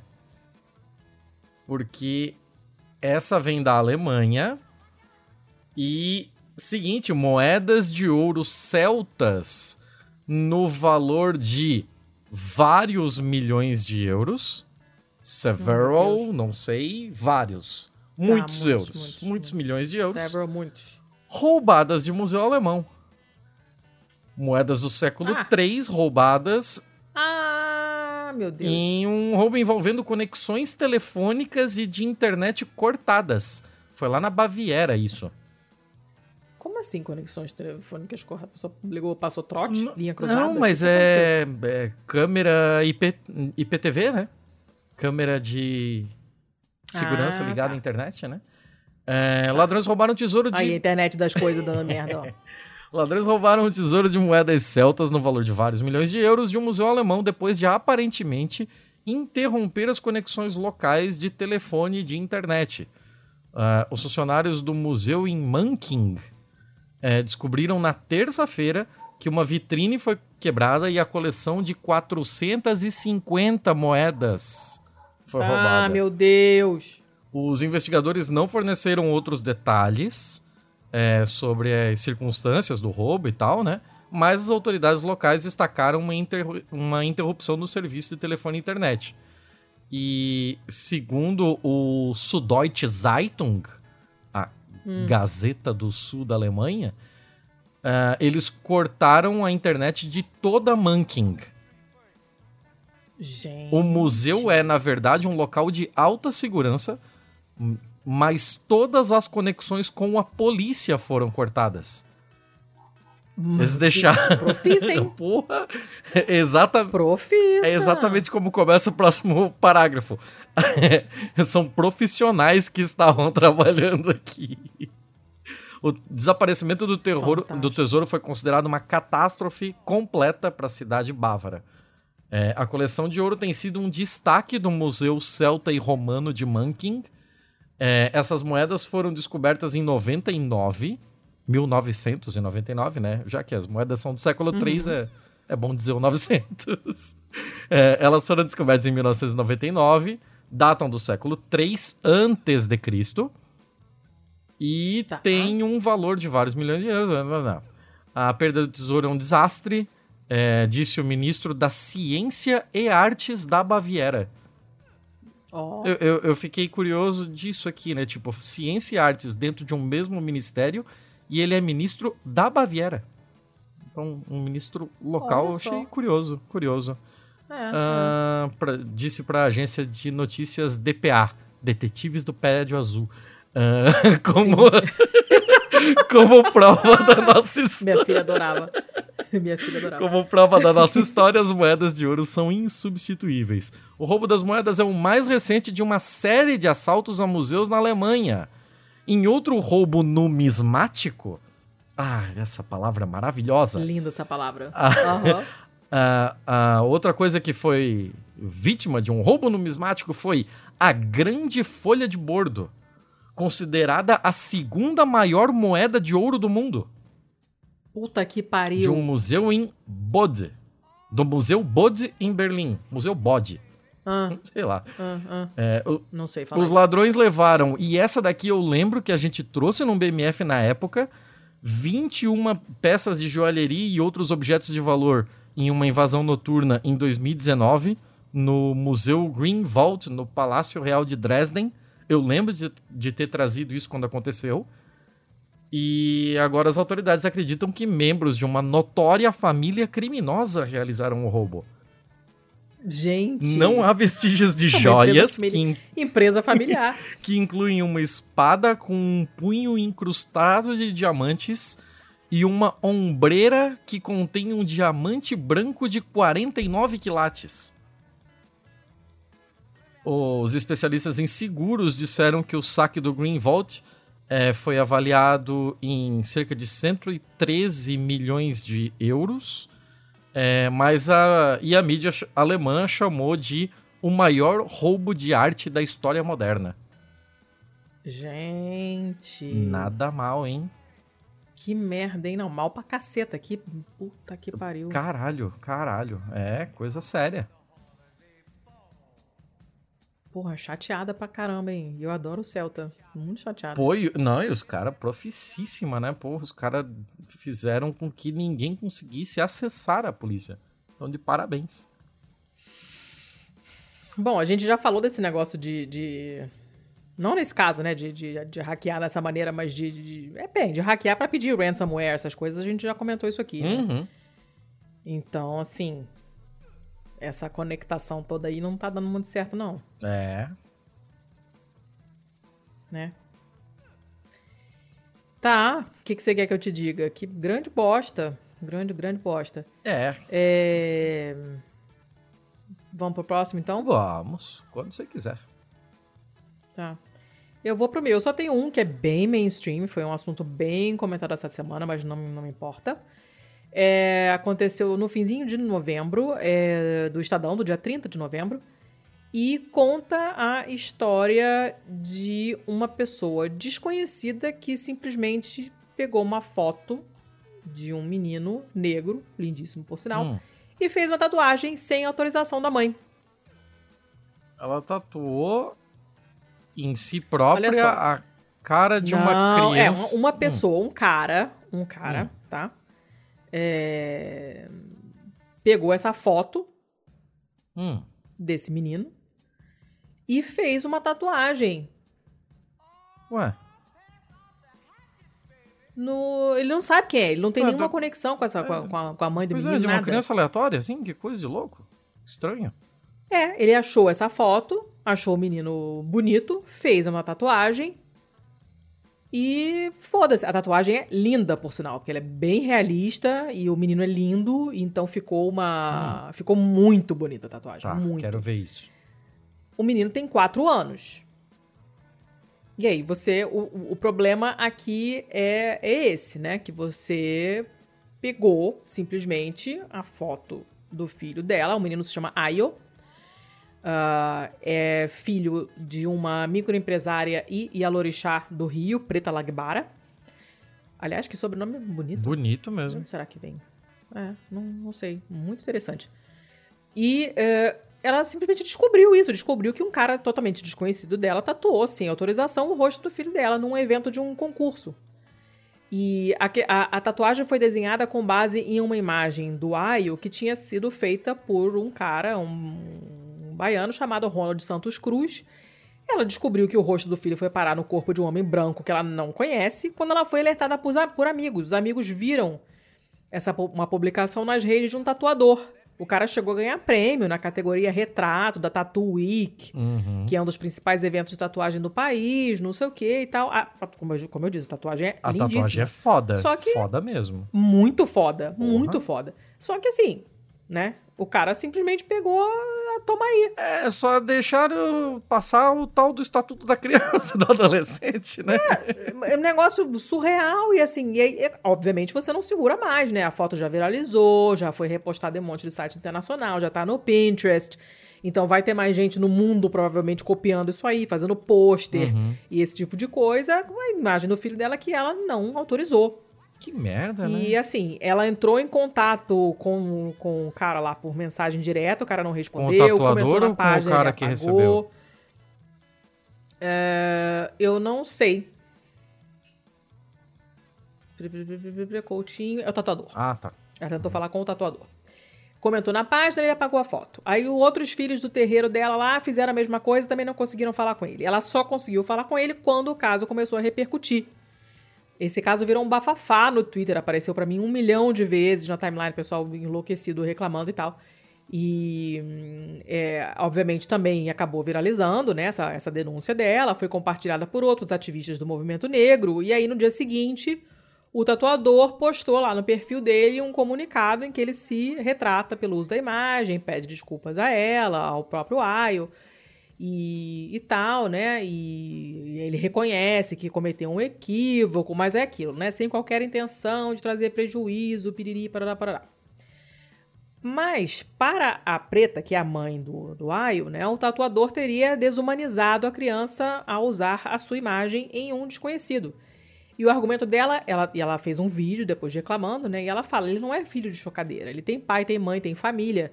Né? Quem apelar pro meu ego dizendo que ele é lindo e eu deveria agradecer pela arte, eu já sei que ele é bonito, fui eu que pari, tá certo ela. Né? E, obviamente, o menino só tem quatro anos, então ele não entende a gravidade disso, né? Ela, ela contou pra ele, explicou, e ele falou, nossa, não pode não, né? Tipo, ele sabe que não, ele sabe que não pode, né? Uhum. E eu achei o máximo porque quando, quando ela respondeu pra ele assim, é, realmente não pode, porque você é da mamãe. Ela ficou chateada, né? Ela, ela tava chateada enquanto tava contando pra ele, e aí ele foi e falou pra ela assim, não se preocupa não, que vai sair no banho quando lavar. Que eu achei maravilhoso. maravilhoso. E, bom, aí nada, deu, um, deu uma, uma confusão danada. O, ela, obviamente, vai entrar com uma ação e tal, né? O dano moral é, não depende do valor econômico que o tatuador tenha vindo a lucrar com, com isso, porque a Tattoo Week diz que não, ele não. Os, ganhadores, os premiados pelo evento não têm nenhuma remuneração financeira, ele não ganhou dinheiro com isso, não sei o quê. E o advogado da, da Preta falou assim: olha, sinto muito, não tem nada a ver, o dano moral não tem nada a ver com nenhum lucro que o tatuador tenha, tenha recebido. Então, vamos, vamos continuar com esse negócio, com essa ação aí, porque vocês estão fodidos na minha mão, né? Até porque se você ganha seguidores em redes sociais, você ganha dinheiro, mesmo que indiretamente. Então, essa desculpa de que o, não- o prêmio que ele ganhou não foi em dinheiro não, não cola. Sim, né? sim. E aí, obviamente, esse caso levanta outros debates, né? Direito, uso de imagens sem autorização. o racismo por se tratar de uma figura de uma criança negra tatuada uma pessoa branca e inclusive também da própria regulamentação da profissão de tatuador e de como ela é exercida, onde você vai buscar a sua inspiração e isso aí, né? Uhum. O que a Preta disse que quer é que ela quer encontrar a pessoa que foi tatuada com o rosto do filho dela, porque ela disse: "Eu só eu não vou descansar enquanto essa tatuagem não for removida. Eu só quero tirar o rosto do meu filho do corpo de um desconhecido". E ela está certíssima. Ela tá certíssima história, nesse ela- ponto. Eu, eu, eu, eu tenho um pouquinho de dificuldade em concordar com o ponto da desumanização. É, eu Esse é um. Eu, tenho um pouquinho. Eu acho que eu entendo. Eu acho que eu entendo porque é como se fosse, tipo, vou exibir aqui, sabe? Como, como se fazia, sei lá, no, no- no- nos circos, que se exibia uma pessoa negra como se fosse uma, um objeto de exposição, como se fosse um animal que você ficasse olhando de fora como uma coisa exótica. E olha aqui, vou exibir pra você o que eu tenho, entendeu? Eu, eu entendo, eu entendo esse, esse Eu ponto de entendo, vista, mas- mas... aí eu fico pensando também de por que, que a gente não pensa a mesma coisa das fotos de indígena do Sebastião Salgado, sabe? Então, é, não sei, sabe? Tem, Sim. tem, tem nuances aí que me pegam um pouco. Eu não sei se eu totalmente concordo com essa visão de desumanização. Agora, de fato, direito É. de imagem, ainda mais se tratando de um menor e tal, isso De uma daí. criança, de tem quatro sim, anos, Sim, isso quatro daí, anos, isso daí com sabe? certeza ela tá coberta de ração. É, é, é só essa partezinha assim que eu, que, eu, que eu tenho um pouquinho de dificuldade em entender o ponto. É, essa pra mim também foi meio complicada, mas é, é, é difícil, Uhum. é difícil, é difícil, é difícil. É uma, é, uma, é uma pena que o cara tenha desperdiçado esse talento todo, porque a tatuagem é maravilhosa, Uhum.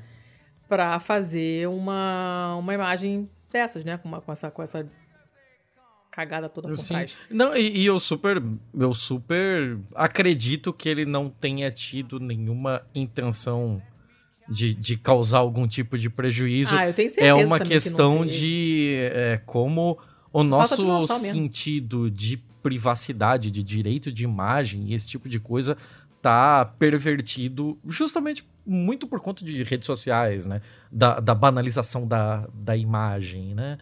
É, Sim, sim. Eu, eu, super, eu super entendo, assim, eu super acredito nele que ele não fez nada disso por mal e tal. Tatuagem maravilhosa, mas realmente é, ela tá coberta de razão em procurar, procurar reparação judicial. Sim. É, esse foi o meu, o meu mal de hoje. Ok. Porque, apesar de ser super mainstream, foi bem comentada, mas é uma notícia ruim. E toma aqui, pronto, acabei. Pode, ir- pode ir pro teu próximo, sei lá. Tá, eu vou com mais uma ruim aqui, porque. Coisa ruim nunca é demais. Vamos lá. É, eu venho com uma que. De uma fonte que eu já trouxe aqui outras vezes, que é a revista Quanta, né? A Quanta Magazine. É, quantamagazine.org. E dessa vez eu venho com uma que, que eu fiquei. Eu fiquei preocupado, realmente. Assim, a gente tem aí a nossa parcela também de físicos na audiência. E então Sim. vamos lá. Programa de computador, é, software de computador crucial para física de partículas corre risco de obsolescência. É? É, é isso aí. E A aí? manutenção do software usado para os cálculos físicos mais difíceis fica quase que inteiramente com um cara que tá aposentado. Ai, meu Deus, não. É, Ah, então, tipo, a, a gente tá vivendo agora, é, estamos gravando isso no dia 8 de dezembro de 2022 e agora, na primeira semana de dezembro aí, a gente simplesmente teve todo o nosso sistema de educação é, superior e ciência paralisado por conta de um país quebrado, né? E, Sim, e sim. é basicamente o que aconteceu nesse caso aqui também. Ah, recentemente, ah, aqui a matéria do Matt von Hippel. E ele começa dizendo: Ah, recentemente eu observei um colega físico de partículas falar sobre um cálculo que ele havia levado para um novo patamar de precisão. E qual era a ferramenta que ele usou para isso? Um programa de computador chamado Form, que é o, o objeto da, da matéria aqui. Esse programa de computador é da década de 80. Ah, meu Deus. Os físicos de partícula usam algumas das equações mais longas de toda a ciência. Para procurar sinais de novas partículas elementares em, colis- em colisões no LHC, é, por, por exemplo, eles desenham milhares de imagens chamadas diagramas de Feynman, né? Que Ah. descrevem possíveis resultados de colisão. E cada uma é codificada com uma fórmula complicada que pode ter milhões de termos. Cada uma delas. Então, somar fórmulas como essas com caneta e papel é simplesmente impossível, né? E mesmo adicioná-las com computadores é um desafio. E porque, assim, as regras de álgebra que a gente aprende na escola, elas são rápidas o suficiente para dever de casa, mas para física de partículas elas não servem para nada, elas são ineficientes. E aí os programas de chamados sistemas de álgebra computacional eh, se esforçam para lidar com esse tipo de tarefa. E se você quer resolver as maiores equações do mundo, você precisa de um software chamado Form que tem 33 aninhos. Ele foi desenvolvido por um físico de partículas holandês chamado Jos Vermazeren. E ele e o Form é parte fundamental da estrutura de física de partículas. Ele é necessário para os cálculos mais difíceis, só que, como acontece com a maioria das peças essenciais da infraestrutura digital, a manutenção do Form depende em grande parte de uma pessoa, que é o próprio Jos Vermazeren. E o Jos, ele não é nenhuma criança mais, ele tem 73 anos. Então ele começou a se afastar do desenvolvimento do Form, né? Até porque, porra, ele já deu a sua contribuição, vamos combinar, né? Devido à estrutura de incentivos da academia que premia os trabalhos publicados e não as ferramentas de software que são utilizadas para a publicação desses trabalhos, não apareceu nenhum sucessor para o IOS. E se a situação não mudar, a qualquer momento que der um piripaque, que a qualquer momento que esse cara se- ficar de alguma forma impossibilitado de mexer nisso daqui, se ele morrer, acabou a- o desenvolvimento e a manutenção desse software. Que ótimo. Consequentemente, Nossa, a física bom. de partículas vai não vai parar porque o software está ali, né? Mas para alguns desafios e que o software não estivesse totalmente é, pronto para receber, é, o desenvolvimento seria desacelerado drasticamente. Ainda que alguém aparecesse hoje para começar uma refatoração e recriar um novo form, até esse novo software chegar no nível que tem o atual, já com 33 anos de desenvolvimento incremental nas costas, né? É, a tendência é que quando isso acontecer, o bagulho vai ficar louco, Que ótimo. né? Nossa, tá muito bem. É. Hum, Então, Muito bem. É, tem aqui alguma coisinha sobre a história do Form, que ele começou em meados da década de 80, é, quando o papel dos computadores estava mudando rapidamente, né? E o predecessor do Form era um programa chamado Shunship, que foi criado por Martinus Weltman. Ele foi lançado como um chip especializado que você conectava na lateral de um computador Atari. Meu Deus! Aí o Ios aqui, né, o nosso amigão aqui, ele queria fazer um programa que fosse mais acessível, que pudesse ser baixado por universidades de todo mundo, né? Botar num, num disquete e você poder espalhar isso para mais lugares, não ficar dependendo de plugar um chip no Atari. E então ele começou a programar a linguagem dessa tranqueira aqui, é o Fortran, que o Fortran, a, a- a tradução dele é Formula Translation mesmo, né? A tradução de fórmula.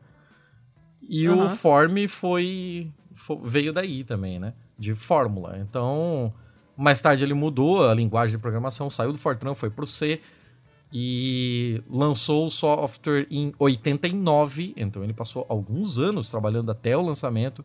No início de- dos anos 90, mais de 200 instituições baixaram o número continuou subindo. Desde 2000, É um artigo que sobre física de partículas que cita o Form é publicado a cada 3, 4 dias, desde 2000. A cada três dias tem alguém que publica um artigo e no artigo foi utilizado o Form para fazer os cálculos. Gente, sim, tá. E agora? E aí? Não, não tem uma, uma proposta de solução pra isso?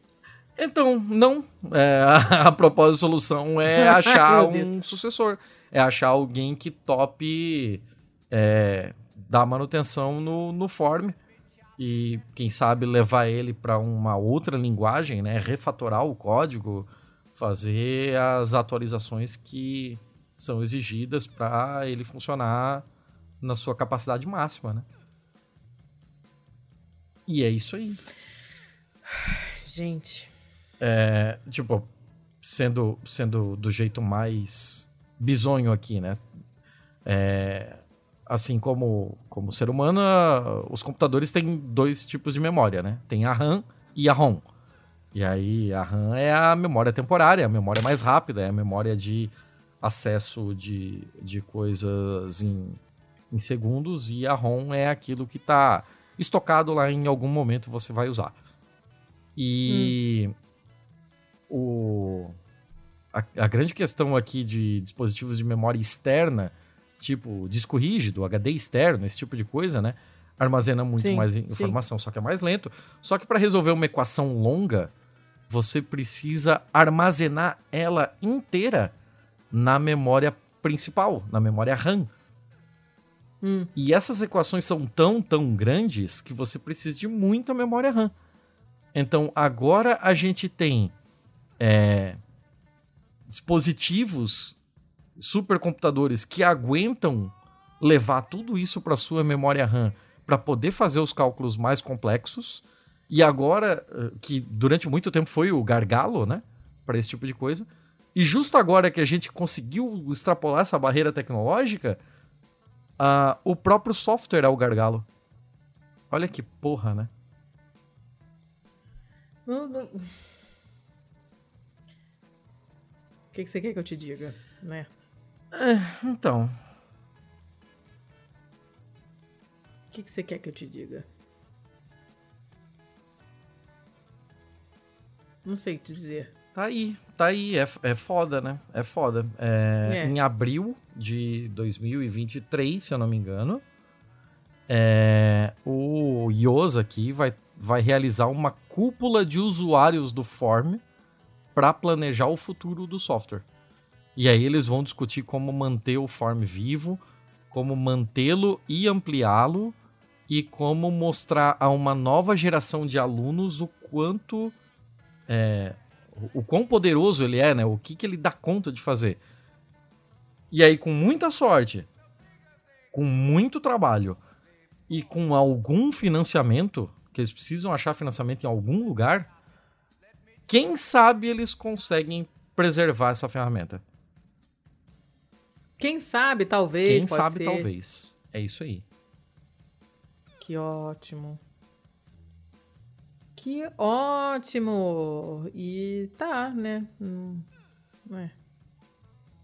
É. Tá bom.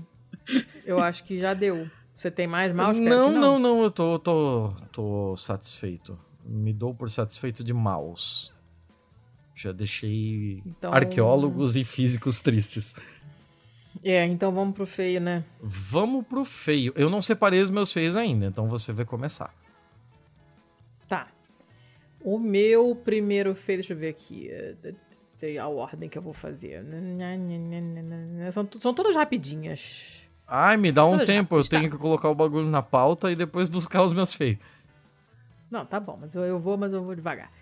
O primeiro é um dia 4 de dezembro agora, que apareceu pra mim no La República, embora tenha se passado nos Estados Unidos.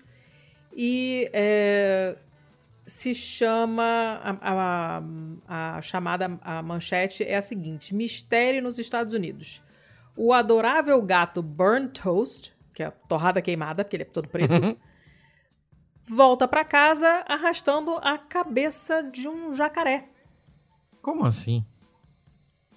Como assim? É. É. Gato leva coisa pra casa, né? Uhum. Hum, Sei lá, matou uma lagartixa, matou, matou um pombo, vai e leva pra você de presente. Eu não tenho gato, mas convivo com milhões de pessoas que têm gato. E já ouvi um milhão dessas histórias. E esse gato vive no estado do Wisconsin, que é uma merda. e, e acabou surpreendendo a sua, a sua dona e os vizinhos, porque um belo dia ele volta pra casa arrastando a cabeça de um jacaré. Ou crocodilo, né? Um, um aligator, um alligator. Ele, obviamente, estava todo orgulhoso, feliz da vida, porque é assim, né? Bicho é assim mesmo. E é, quando, ela, quando o gato apareceu com esse negócio, né? no- ali no, no gramado em frente de casa, ela olhou assim e achou que fosse um peixe, né? Ela falou, é, o que, que é isso? Aí chegou perto e foi olhar, meu Deus, é a cabeça de um jacaré. Eu, eu quero ver foto Aí ligou. disso, cadê? Pro departamento de recursos naturais ali do lugar e tal, né? E aí o especialista lá desse, desse departamento falou assim: olha, essa cabeça me parece que venha realmente de um jacaré de verdade, Hum. que devia ter mais ou menos um metro de comprimento.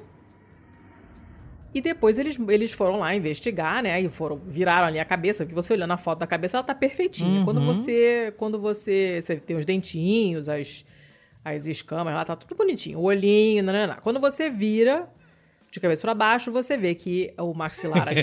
né, de cabeça inferior- baixo só tem a cabeça. é, a cabeça de cabeça baixa. Foi. A, a mandíbula não, não tá mais é, ligada ali, bonitinha, tá separada. A parte interna ali do crânio não, não tá ali. Não dá pra saber ainda há quanto tempo o jacaré morreu, né? Mas a coisa interessante disso aqui, mais interessante do que o gato levar a cabeça de jacaré, é o fato de que não tem jacaré no Wisconsin. Ah, meu caralho, pera, como então? Ok. É esse que é o problema. Então, o que o cara falou, um outro biólogo lá de anfíbios e répteis, Rory Pawlowski, falou: olha, a gente recebe mais ou menos um, uma, um relatório, uma. Como é que se chama? Uma notificação por ano de caso de jacaré no Wisconsin, porque eles não estão na natureza aqui. Isso aqui não é o habitat deles, eles não são originários desse estado. Todas as vezes que a gente recebe essas notificações são animais domésticos que fugiram da catividade, do cativeiro, catividade do cativeiro, é, né? Ou então são animais domésticos de cativeiro que acabam entrando no lago por engano, sei lá, né? Então um pau no cu trouxe da E Flórida a- essa porra. É, pois é, algum, algum trouxe, algum desses trouxe na, da, da Flórida, provavelmente, ou sei lá, da Louisiana, né? E o bicho tava lá, não se sabe como que foi parar, num, num lago, sei lá o quê, né? O, o- o- os especialistas dizem, olha, de qualquer maneira, ele não, não sobreviveria ao inverno, não, né? Não tem condição de um bicho desse sobreviver ao inverno do Wisconsin, que é um estado lá pra cima, tem, faz um frio do cacete, né?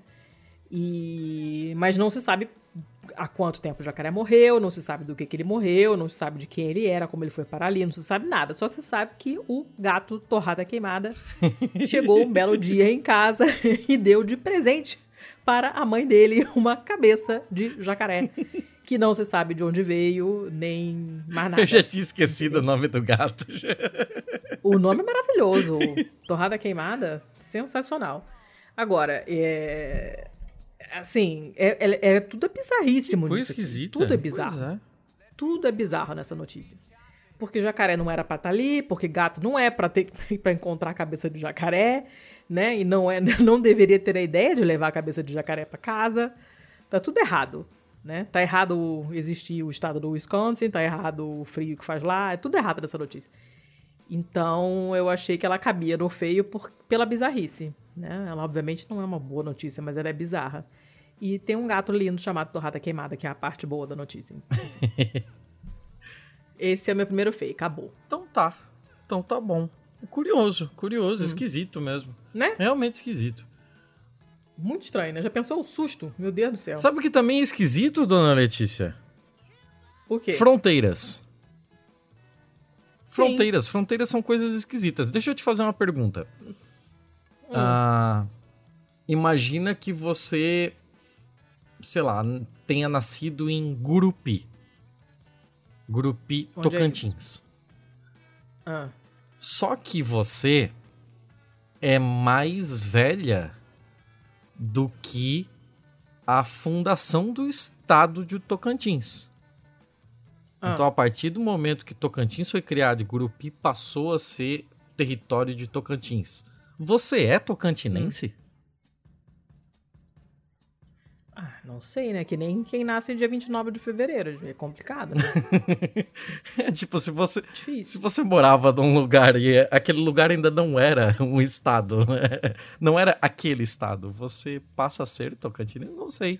Eu não sei, eu já, me, eu já me fiz essa pergunta algumas vezes, mas não, não, não parei pra pensar muito sobre isso. Pensei e falei, nossa, que será, né, que é? Tá, e mudei de assunto. É, é. Então eu não, não Ma- sei. Mas por que, que eu tô te perguntando isso? Porque eu esbarrei Eu com uma também. matéria do G1 que ela não é nova, ela é de maio.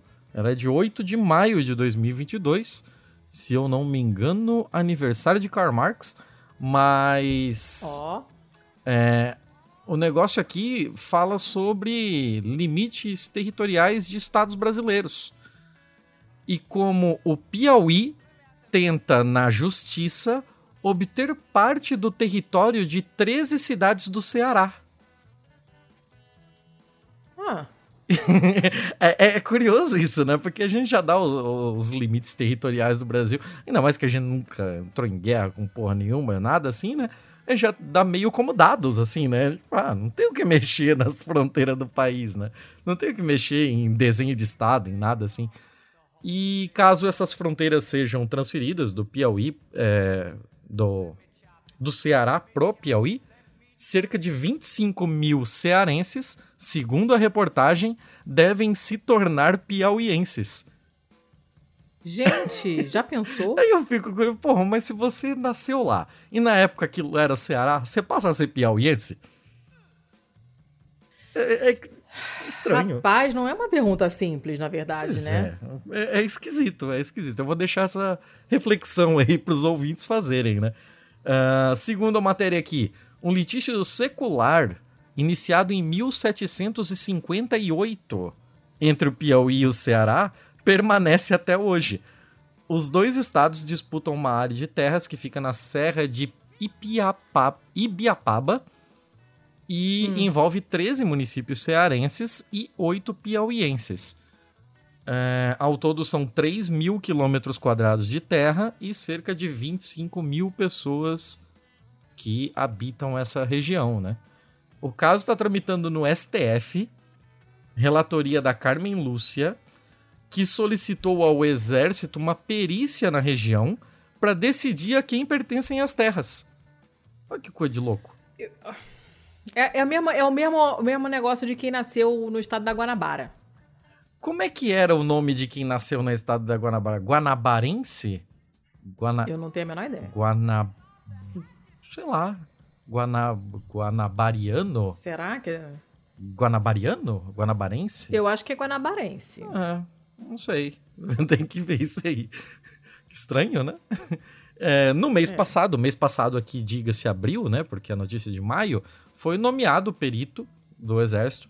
É, a in- a- essa ação foi impetrada pelo governo do Piauí ainda em 2011 e já custou 6 milhões, pro, quase 7 milhões para os cofres do Piauí.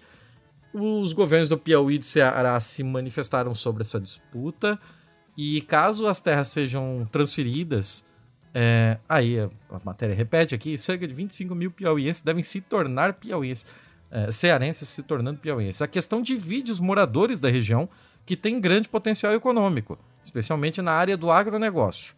Parte da população de algumas cidades é contrária a essa mudança de naturalidade e parte a favor.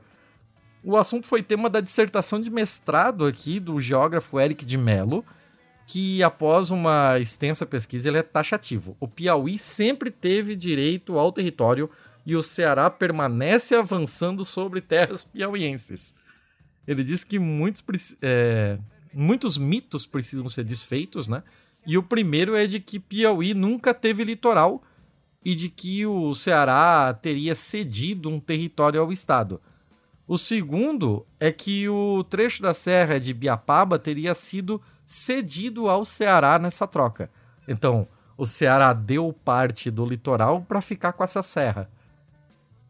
E aí o tema é cheio de controvérsia. Tem deputado aqui se metendo, é, presidente do Comitê de Estudos de Limites e Divisas Territoriais do Ceará, que afirma que o Estado possui sim argumentos legais e culturais para embasar a defesa. É, é uma coisa muito estranha, nos termos de um decreto de 1880. Assim, cara, Que gente. isso, seu Thiago? Que coisa maluca, né? Eu nunca imaginei que ainda tivesse esse tipo de disputa territorial dentro do Brasil, né? Entre estados brasileiros. Pensei que todas as divisas, é, sei lá, territoriais, é, intranacionais já tivessem pacificadas. Mas assim, é. É, mas independentemente disso, é, é uma situação que realmente não é simples. É, é mesmo, tem um paralelo mesmo com quem nasce de 29 de fevereiro. Como é que você resolve esse problema? Ah, não sei. Como que você resolve Eu esse acho que você problema? bota. Porque ou, a- ou você, ou a pessoa comemora no dia 28 e aí não é o dia certo, ou ela só comemora a cada, em cada ano bissexto, ou você joga pro dia 1 de, de, de março. O que, que Eu acho que bo- só joga pro dia primeiro depois do meio-dia. Antes do meio-dia, bota pra 28. Arredonda pra cima É. pra baixo. Mas, e, e, né? e quem nasceu no estado da Guanabara? Se a pessoa, quando a pessoa vai refazer o documento, aquele estado da Guanabara não tem mais. Então você não, não vai colocar Guanabara no seu documento. Você vai ter Rio de Janeiro. Mas o estado Sabe? não mudou em nada, né? A sua configuração, só mudou o nome mesmo, né? É, mudou o nome, mas tinha, tinha um. Eu acho que mudou alguma coisa, não, me- me É, lembro. mudou do que era não. Distrito Mas, enfim, Federal, é- né? Não era um estado, né? É, era, era uma coisa e não é mais, né? E você era de um estado e agora é outro, porque brotou um estado que não tinha ali. E agora a cidade onde você nasceu é daquele outro estado. Ou então mudou a fronteira e não é mais, que nem aquela história da pedra. Lembra Uhum. aquela pedra, aquela notícia que a gente trouxe uma vez, que o cara mexeu, mudou a pedra de lugar e a pedra Eu marcava o limite entre os municípios no meio do bosque. Enfim, né? Aí, você- cara, eu não sei. Eu não, eu, não, eu não sei, sinceramente. Porque aí você mexe com a identidade da pessoa, né? É, é um, é um negócio É, esquisito. Se a pessoa né? se sente mais piauiense ou mais cearense, não sei o que, sei lá. Eu não gostaria de ter a minha identidade mudada para outro estado. Hum, Sabe? Se o, o Rio de Janeiro fosse englobado por outro estado e o meu próximo documento viesse com o nome desse outro estado, eu particularmente ia ficar muito puta. Porque eu sou carioca, eu sou fluminense. E eu não abro mão disso de maneira nenhuma. Eu vou morrer. Já falei isso aqui um milhão de vezes. A minha lápide vai estar escrito: é biscoito, porra. Porque não é bolacha, é biscoito. Pra mim, isso é, isso é uma parte muito forte da minha identidade. E eu não gostaria de ver isso mudado. Mas as pessoas têm relações diferentes com isso. Então eu não sei o que, que as pessoas acham. E de- burocraticamente também não é. Talvez burocraticamente é mais simples de resolver. Na cabeça das pessoas, não. Mais ou menos, né? Não sei. Tipo, as pessoas vão começar a votar pro governador do, do outro estado agora. muda É, muda isso. algumas coisas Tem isso, tem é, malucas, assim, né? Caramba, não, não sei. Eu, eu achei muito curioso ainda existir esse tipo de, de peleja judicial dentro do território brasileiro. É, rapaz. Nossa, que. que... Ai. Complexo, complexo, complexo. complexo. Vou ficar pensando nisso agora. Vou dormir pensando no estado da Outra, Guanabara. outra coisa, não te irrita, Posso- não te ah. irrita profundamente quando todos os âncoras de jornal precisam sempre falar nos 26 estados brasileiros e no Distrito Federal. Pô, fala 27 logo, caralho. Por que essa porra com o Distrito Federal? Não te irrita esse negócio com o Distrito Federal? Não. Ai, me incomoda muito. Ai, sempre nos 26, mas Distrito Federal. Foda-se, o. Distrito Federal chama essa merda Não. de estado e A acaba mim- essa porra. A mim, sabe o que, que irrita? Sabe o que, que me irrita? Gustavo Lima com dois T's. Isso me irrita muito. Ok. Isso me ok. irrita. É, Eu fico pensando muito um nesse tipo com de seu- coisa. Eu fico pensando muito mesmo. Eu também fico pensando muito com Gustavo com Até porque eu sou, eu sou, assim, acho que três ou quatro meses mais novo do que a Constituição de 88. Então, se Hum. eu tivesse nascido em Gurupi, eu teria sido afetado pela criação em Tocantins. Hum. Eu não sei como isso me afetaria. Mas ok, passei. Ah, eu... Tá, também não sei. Mas chega, ok, né? chega. Eu tô divagando bastante hoje, desculpa. É, estamos os dois. Então eu vou pro meu próximo. Vá. O meu próximo foi o Atencio que me passou e é de um, um site chamado OC Media. É do finzinho de outubro, 22 de outubro. E é um cara da Geórgia, o país, não o estado, que foi preso na Turquia por estar contrabandeando 1.100 abelhas no seu corpo. No corpo? É. No Ele- corpo? Tinha. É. Como?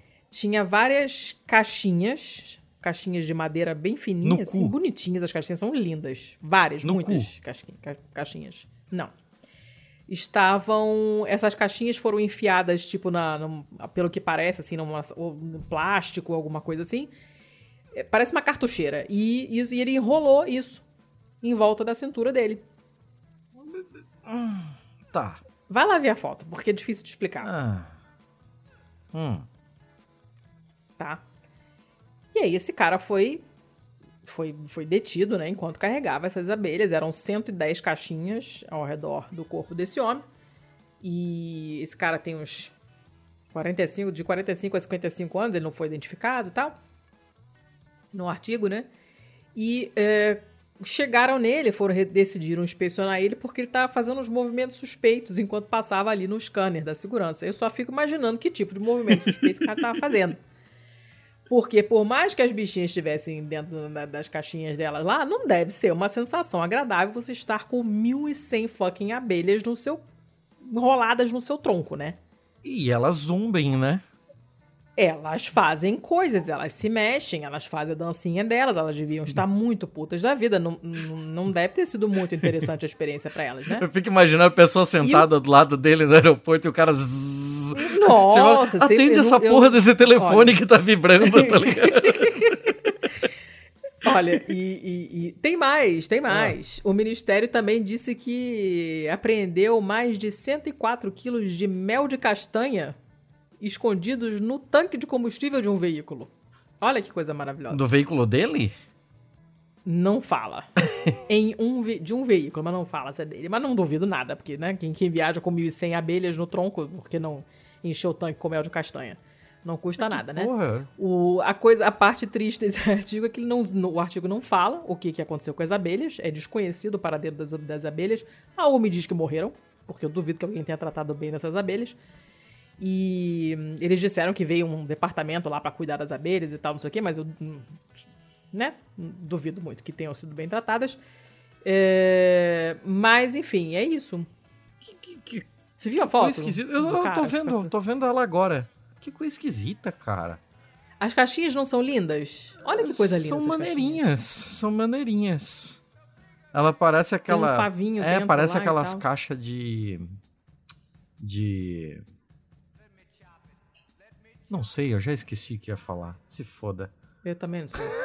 eu também não sei porque eu não tô dentro da sua cabeça, não tem como saber. Mas, enfim, eu achei bizarro, É, é. É. né? né?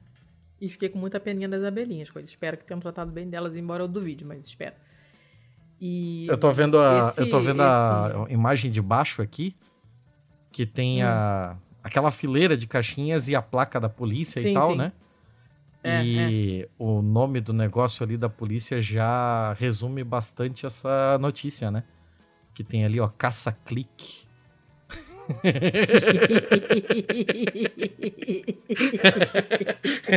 Essa você não viu vindo. Ai, meu Deus. É, essa, essa reportagem foi escrita por uma pessoa chamada Xota, tá? Só digo isso. E no caso, Xota com SH, é pra ficar mais chique. Uhum. E as outras notícias que tem aqui na direita, da- das notícias mais lidas e tal, são todas muito É estranhas. Xota Quincha. É, Xota, Xota, Xota Quincha. Quincha, né? É, É, parabéns, é, é. parabéns. Parabéns, Ah, né? hoje, hoje tá E- difícil.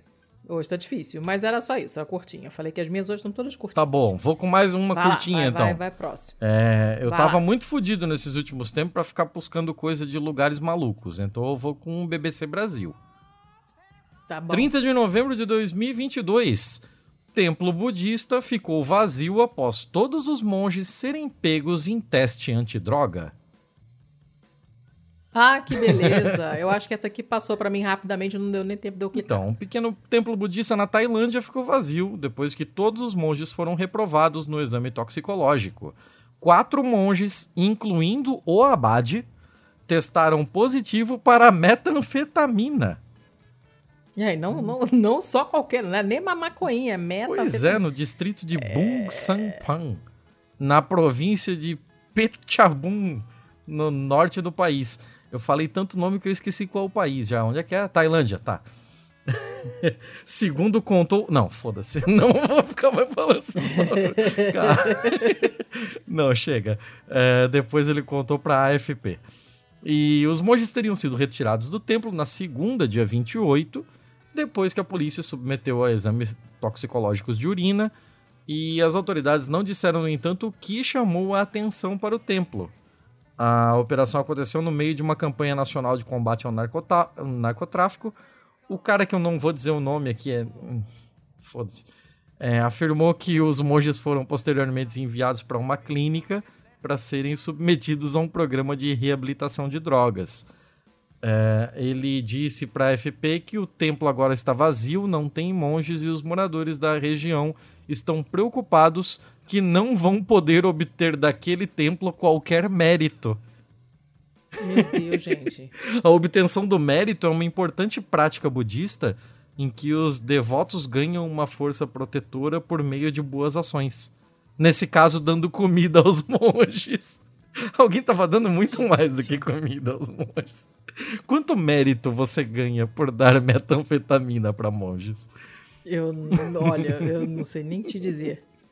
Então, é, o chefe monástico local prometeu designar novos monges para o templo em uma tentativa de resolver a preocupação dos fiéis. Nos últimos anos, a metanfetamina se tornou um grande problema na Tailândia. As apreensões de drogas bateram um recorde histórico em 2021 e, de acordo com é, o, o- o recorde aqui, né, é de acordo com o escritório das Nações Unidas sobre Drogas e Crimes.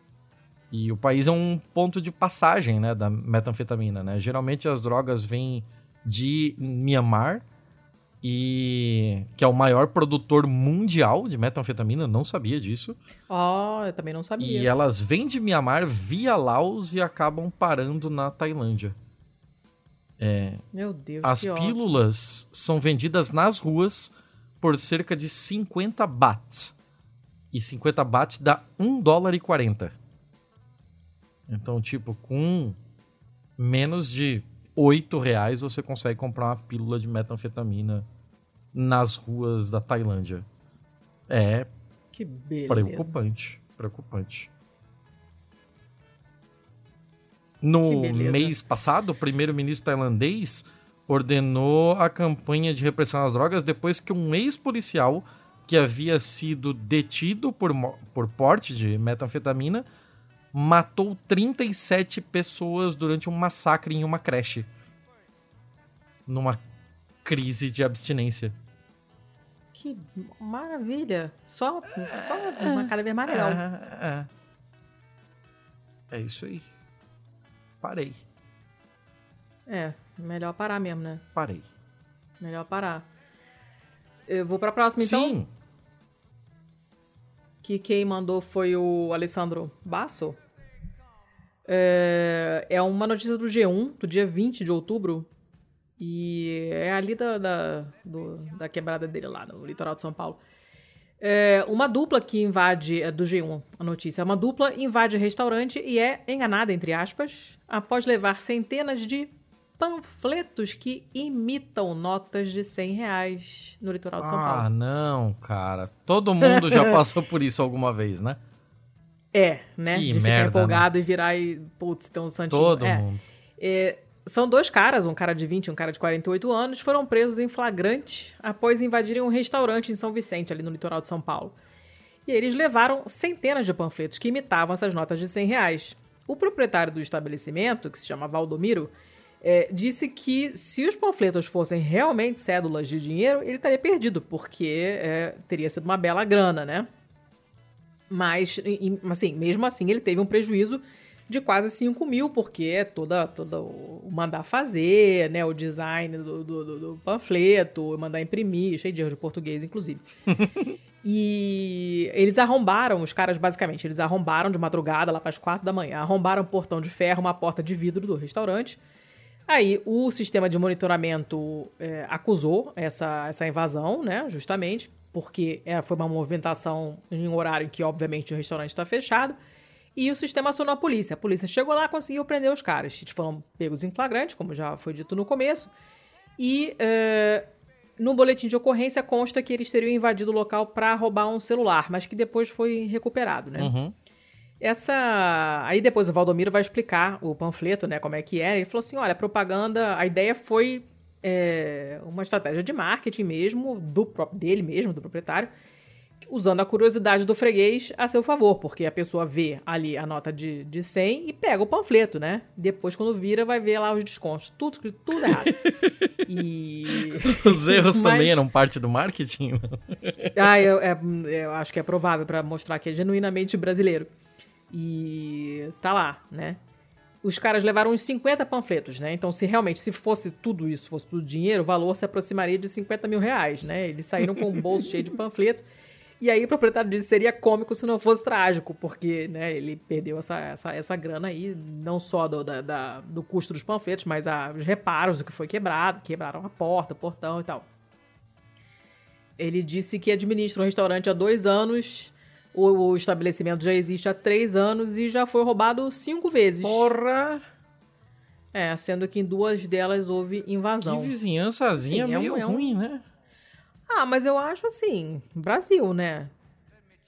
Brasil, assim, eu acho difícil alguém ter alguma, algum tipo de comércio que não tenha sido roubado, nem invadido, nem... Mas cinco vezes Ah. em dois anos? Porra, cinco... gente, eu não não, tão cinco vezes assim, em dois anos é muita coisa, gente. Eu não acho tão improvável assim, Caralho. não, viu? E, enfim, era isso. Só isso mesmo. Sei lá. O cara lá empolgadão levou um pacotão, virou pra trás, tava tudo escrito R$19,99, sobremesa grátis.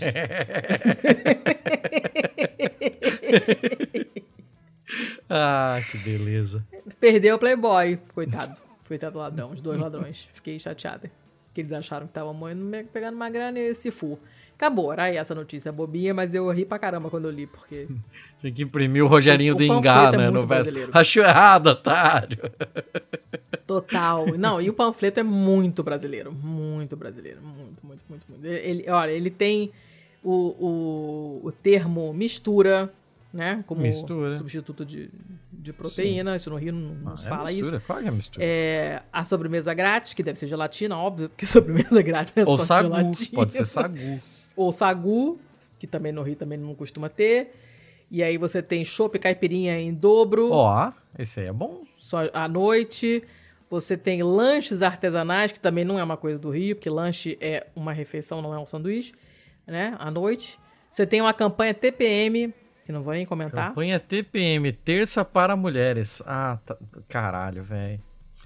É bem, é bem Brasil. E, É bem é, Brasil. é. e na quarta-feira, por conta deles, você consumindo qualquer item do cardápio acima de três iguais, o quarto é por conta deles. E aí tem escrito segue nós, assim mesmo, segue nós, N-O-I-S. Segue nós no Instagram e no Facebook. É um suco de Brasil esse É panfleto. engraçado que eles cobriram, que eles borraram o endereço e tal, né? E deixaram a arroba do Instagram. É, não então, faz o tipo, foda-se, né? né? É, é. Ah, então tá bom. Então tá bom. Tem, tem um nome lá, você vai achar, né? Mas enfim. É isso aí, é isso aí, é isso aí. Acabou a notícia, mas eu ri a beça. Cara, hum, é, algo. Tem algumas coisas que me incomodam nesse panfleto, mas nada me incomoda mais do que sirva-se uma única vez à vontade.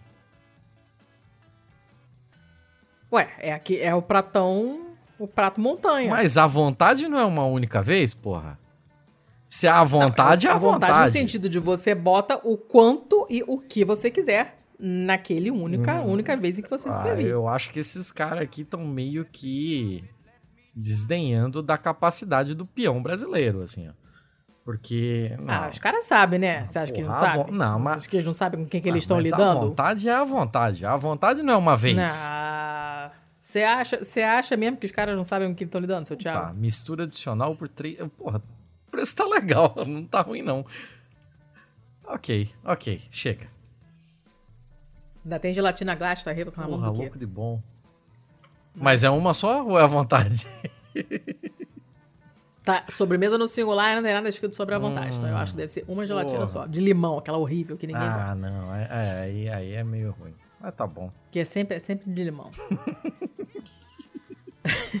A gente tá. Caralho, a gente tá muito longe hoje. Tá rendendo demais, cara. Esse negócio de ficar Ó, muito é tempo sem gravar vinte. deixa a gente assim, ó. A gente não quer parar de falar. É.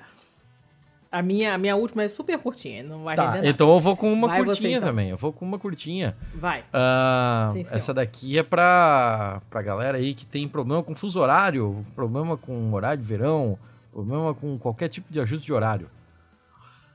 Ah, segundo, essa matéria é da The Verge, de 21 de Hum. novembro, da Jazz Weatherbed, Jéssica Cama de Tempo, do Clima.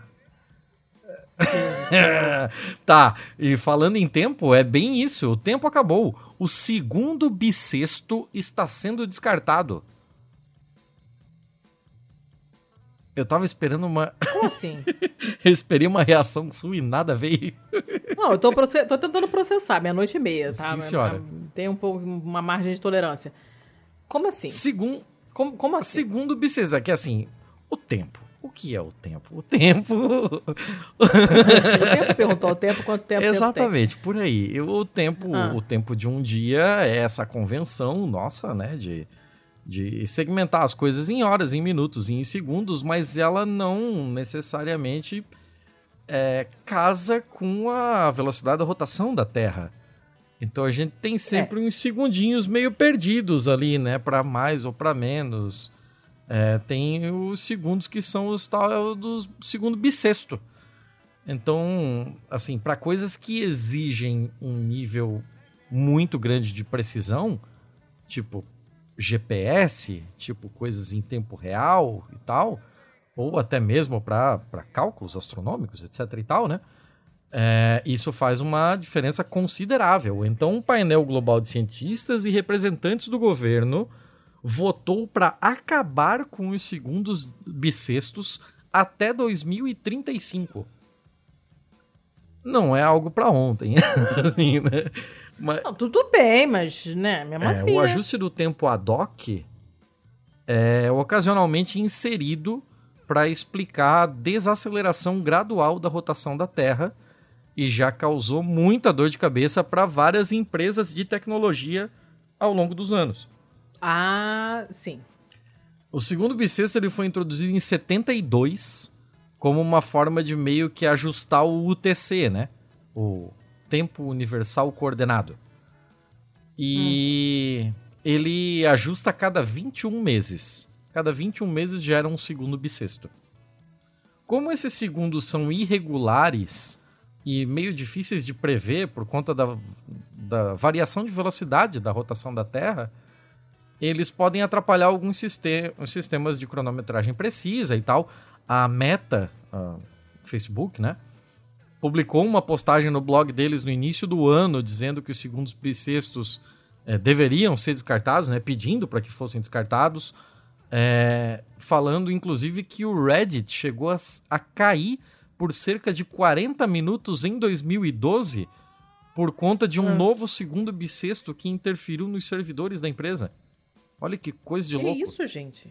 Em 2017, a Cloudflare também culpou o, o salto do segundo bissexto pela queda do seu serviço de DNS no ano novo de 2017. É, e conforme relatado pelo New York Times, né, os Estados-membros do Biro Internacional de Pesos e Medidas votaram Oh. quase unanimemente um apoio à resolução D em uma reunião de Versalhes, na França, né? E Hum. a resolução D exige que o UTC seja ininterrupto por segundos bissextos até 2035. Ah. Aliás, ele será ininterrupto de 2035 até pelo menos 2135. Nossa então senhora. são 100 anos em que não haverá nenhum tipo de pulo de segundo para refazer calibração. Durante o qual Hum. esse tempo espera-se que os cientistas possam desenvolver um sistema melhor ou um sistema mais preciso, né? Que possa manter as escalas de tempo atômico e astronômico em sincronia. Que confusers. Loucura, né? É. É isso aí. É um segundinho de nada ali que avacalhou altos confusão. rolê aí. Caraca. Mas é isso aí. É isso aí. Tá. Falei que era curtinha. Posso pro meu último, então? Sim, senhora. É, curtinha mesmo. É, Guardou o melhor pro tá, final? A minha Não. u- Não, não, não, te- não teve melhor, não teve nenhuma bombástica. Hum. Essa foi uma que a Maria Rita nos mandou, me ma- me mandou pelo Insta. É uma notícia do Extra, do dia 31 de outubro. Ela é bem simplesinha, mas a imagem fala mais que mil palavras. Homem encontra rato do... Homem encontra rato do tamanho de um cachorro no quintal de casa na Inglaterra. Não era uma capivara. né? Caralho, um. É, Tá, tá, vai. Tudo bem que a foto aqui tem, tem a- a- o lance da, da perspectiva e tal, não sei o quê, mas o rato de fato é grande, né? Ele, hum, é, ele é atormentado por ratos no seu jardim. Esse cara se chama Derek e ele mora em Blackburn, na Inglaterra. E, e ele fala, cara, os, os, os bichos vêm aqui, os ratos entram no meu terreno pra comer a comida que eu deixo pros pássaros. E eu boto armadilha, mas mesmo assim eles continuam entrando. Mas com o tamanho desse eu já- rato, não tem armadilha que dê conta. Eu tô olhando a foto, gente. Caralho. É, né? Ele fala que nos últimos anos ele capturou 50 ratos dentro do terreno. Esse gigante que ele pegou tinha do nariz à ponta da cauda cerca de 46 centímetros. Nossa. E, e aí o cara fala assim: ah, é, eu, se eles continuarem vindo, eu continuarei pegando eles. Eu não vou desistir. O negócio, dele é se livrar dos mega ratos. E agora ele tem que deixar os alimentadores de pássaros vazios, né? para deixar os ratos com fome. E, e não se sabe que fim levaram esses ratos. Enfim, era só isso a notícia, mas a, a tamanha. Do, gente, 40, 46 centímetros de rato. Porra. 46 centímetros de rato. É um rato de respeito, cara. É um rato de respeito. E, tipo, uma mordida de um bicho desse. Nossa, você pega leptospirose por umas três gerações. Exato. Até o teu avô pega leptospirose. Passa pra trás, é, entendeu? É, você pega doença retroativa, porque olha a tamanha do bicho. Parece um leitão. Um negócio enorme. Um bicho desse aqui com toxoplasmose, não tem quem fique perto, né? Sai todo mundo um correndo. com... Como, como toxoplasmose? Não é o toxoplasma, aquele bicho que que faz o rato perder medo? E sabe que eu não sei? Eu acho que é. Eu, eu, nossa, não acredito que eu vou acertar um bagulho de biologia na frente da sua salada. É isso mesmo, ratos infectados com toxoplasma perdem medo do. Eu não lembrava disso, não. Nossa, nossa, acertei um bagulho de biologia disso, na não. frente da sua Eu salada. acho que eu nunca nem li isso. Eu nunca soube disso. Ah, ganhei o dia. Eu nunca soube disso. Eu só sabia de toxoplasmose, eu sei que eh, tem o lance do. Da, da mulher grávida tem que ficar esperta, né? Porque toxoplasmose na gravidez dá uma série de, de problemas pro, pro bebê. É foda. Tem que ficar, tem que ficar Eu não esperta. faço ideia do que isso faz em humanos, mas eu sei que ele inibe o medo do rato. Sim, no, no humano, é, frequentemente ela é, é assintomática, dá, sei lá, é, mal-estar, dor muscular, é, é tudo genérico. Os sintomas são genéricos. Mas em mulheres grávidas é, podem dar um, um monte de, de, de problema. E, obviamente, se a pessoa tiver algum tipo de imunossupressão, imunocomprometimento, aí já, já, né, já fica mais complicado, porque pode dar pegar sistema nervoso central, pode pegar outros órgãos, não, tipo, não é legal, Uhum. né? Como sempre, podendo evitar, evite, né? E eu acho, se não me engano, cheguei a ver paciente com algum tipo de encefalite, meningite, não sei se meningite pode, encefalite eu acho que pode. Em paciente com AIDS no, no meu hospital escola. Meu hospital escola é, não sei se ainda é, sinceramente, o Gafre, especializado em AIDS. Então tinha, aparecia muita doença muito estranha, que só pessoas com muita, muito imunocomprometimento pega. Então tinha umas meningites criptocócicas, umas pneumonias por fungos, negócios estranhos. Segura a onda aí, E- Arnaldo Antunes, porra. e toxoplasmose pode dar encefalite e tal. Eu não me lembro se eu cheguei a pegar alguma coisa desse tipo, de ver algum paciente assim, mas eu acho que sim. Isso eu lembrava, mas essa do rato eu não, não sabia não. Enfim, o rato, realmente, esse aí com toxoplasmose... Não, bota todo foge, mundo pra correr, né? Deve... Igual, igual cachorro com, com raiva, né? Melhor, melhor não, melhor não.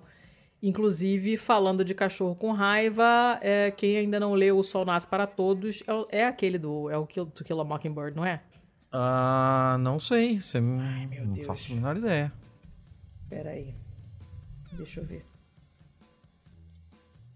É, cadê, cadê... Não, não é. De quem é? Não sei do que você tá falando. Qual é? Eu do livro, pera. Não, não é. Ai, meu Deus do céu. O livro da Harper Lee. Não, eu, sei que você falou de um livro, mas o que, que tem a ver com raiva? Eu não entendi a O associação. sol é para todos. O sol é para todos. Porque ele tem uma cena que é uma cena de um cachorro com raiva numa cidade. Hum, E é uma cena escrita assim magistralmente. Esse livro, ele é. Eu não tenho palavras para descrever o meu amor por esse livro.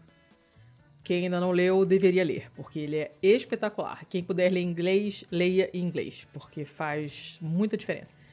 É é maravilhoso. É uma obra de arte, merece todo, todo o hype, todos os prêmios, todos o, o, o fato de ser um clássico da língua inglesa, merece todos os biscoitos do mundo, porque ele é sensacional. E, e essa cena do cachorro é incrivelmente bem escrita. Todos deveriam ler esse livro. Não li a continuação. E pelo que me falaram, nem é pra ler mesmo, que é chato. e tá. Depois eu boto lá pra vocês também. Não... Vai estar tudo na pauta, como sempre. E acabei. Esse acabaram minhas notícias. Essa foi a última. Ok, ok, ok. Eu vou. Eu guardei o melhor pro final. E Então, por melhor. E de por melhor, entenda-se, é o que vai Pior. fazer você sentir muita raiva. Meu Deus do céu. Se vier Yuri de novo, eu vou desligar essa merda e embora. Não, não é Yuri. Não é Yuri. Inclusive, eu vou Obrigada. te dar o nome dele já de cara. É Amol Raji. É, ele é iraniano. Então. Tá. Tá. Vamos lá. Vamos começar do começo. 26 de outubro de 2022, BBC Brasil. Morre aos 94 anos. Homem mais sujo do mundo. Ah, ih, mas isso aí, várias pessoas me mandaram essa. Ah, porra. Várias pessoas me mandaram Vocês essa. me E eu já tinha, eu já tinha lido sobre ele antes, então não, não me pegou de Ah, surpresa. mas você ficou agoniada, com certeza. Eu fiquei muito nervosa. eu fico nervosa há anos, desde, que, desde a primeira vez que eu li alguma coisa sobre ele, eu fiquei nervosa. Então, então deixa eu contar aqui pra nossa audiência, já que você já sabe. O iraniano morava na província de Fars, no sul do país, e havia se esquivado de tentativas anteriores dos moradores de dar banho nele. É, Ele se recusou a usar água e sabão por mais de meio século, temendo que o deixasse doente. Fala. Olha, seu moço. Hum. Olha, seu moço. Porque assim, a, a gente, brasileiro, né? A gente toma banho mais do que, assim, o resto do mundo, né? Tô tirando essa informação da bunda? Estou. Mas eh, todo mundo sabe que brasileiro toma banho pra caramba e em muitos outros países o pessoal não toma banho at all, né? E assim, você não vai morrer se você não tomar banho. E a gente é, pode se argumentar que a gente toma banho demais, né? A gente tira a proteção natural da pele, fica tudo ressecado e, né, e, e até o, a- é, tipo, se altera a flora da pele, a flora não, né? O microbioma, microbiota, já esqueci qual é o termo que se usa em português. Microbiota da pele, e você altera cheiro e tudo mais. Então tem uma série de, de problemas com o fato da gente tomar banho todo dia e mais uma vez por dia, que é o que a gente faz no Brasil, né? E você não vai morrer se você não tomar banho. Esse cara viveu um bom tempo fedendo. né? Uhum. Com certeza. Mas assim. Mas assim, né? é- Como aguenta? Eu não sei. É, Eu não sei. é, não era a única coisa estranha dele, né? Vamos combinar? Não, ele era todo meio. meio É, Entrevista assim, concedida ao. Tehran Times em 2014, ele revelou que a sua refeição favorita era porco espinho, que ele vivia entre um buraco no chão e um refúgio de alvenaria construído por vizinhos preocupados com ele no vilarejo de Desgar. Ele disse ao jornal à época que as suas escolhas incomuns se deviam a contratempos emocionais quando era mais jovem. Ah, tá.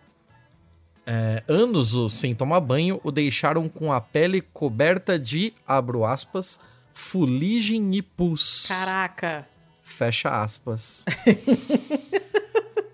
Caraca, que se chama. É, fuligem e pus. É, de acordo com a, in- com a agência de notícias IRNA, enquanto sua alimentação consistia em carne podre e água insalubre tomada em uma lata de óleo velha. Então, assim, é, É, É, Ele- Todas as iquisiras dele provavelmente vieram dessa alimentação dele, né? hum, é, fa- Vamos faz, faz sentido. Não é mesmo? Então, ele também gostava de fumar, sendo retratado em pelo menos uma ocasião Aí, fumando mais de errado. um cigarro ao mesmo tempo. É, As- duplamente idiota, então, porque todo mundo sabe que fumar é coisa de otário. O cara é duplamente otário. Na verdade, quatro, porque é o número de cigarros que tem nessa foto aqui. É, Quadro, quadruplamente idiota. As tentativas de dar banho nele ou oferecer água limpa para beber o deixavam triste, segundo a agência de notícias. Mas ele se, de- é, se ele detém o recorde de ter passado mais tempo sem tomar banho, é uma questão alvo de debate. Até porque, né? Quantas pessoas têm documentadas desse jeito, né? Em Hum, 2009, houve relatos de um homem indiano que, naquele momento, em 2009, ele não tomava o banho ou escovava os dentes há 35 anos. Ah, meu Deus. Isso aí também dá mais doença do que não o tomar que banho. aconteceu com ele desde então não ficou claro. O que aconteceu com o nosso amigo aqui é que ele morreu aos 94 anos Aí, ó. após o primeiro banho em mais de meio século.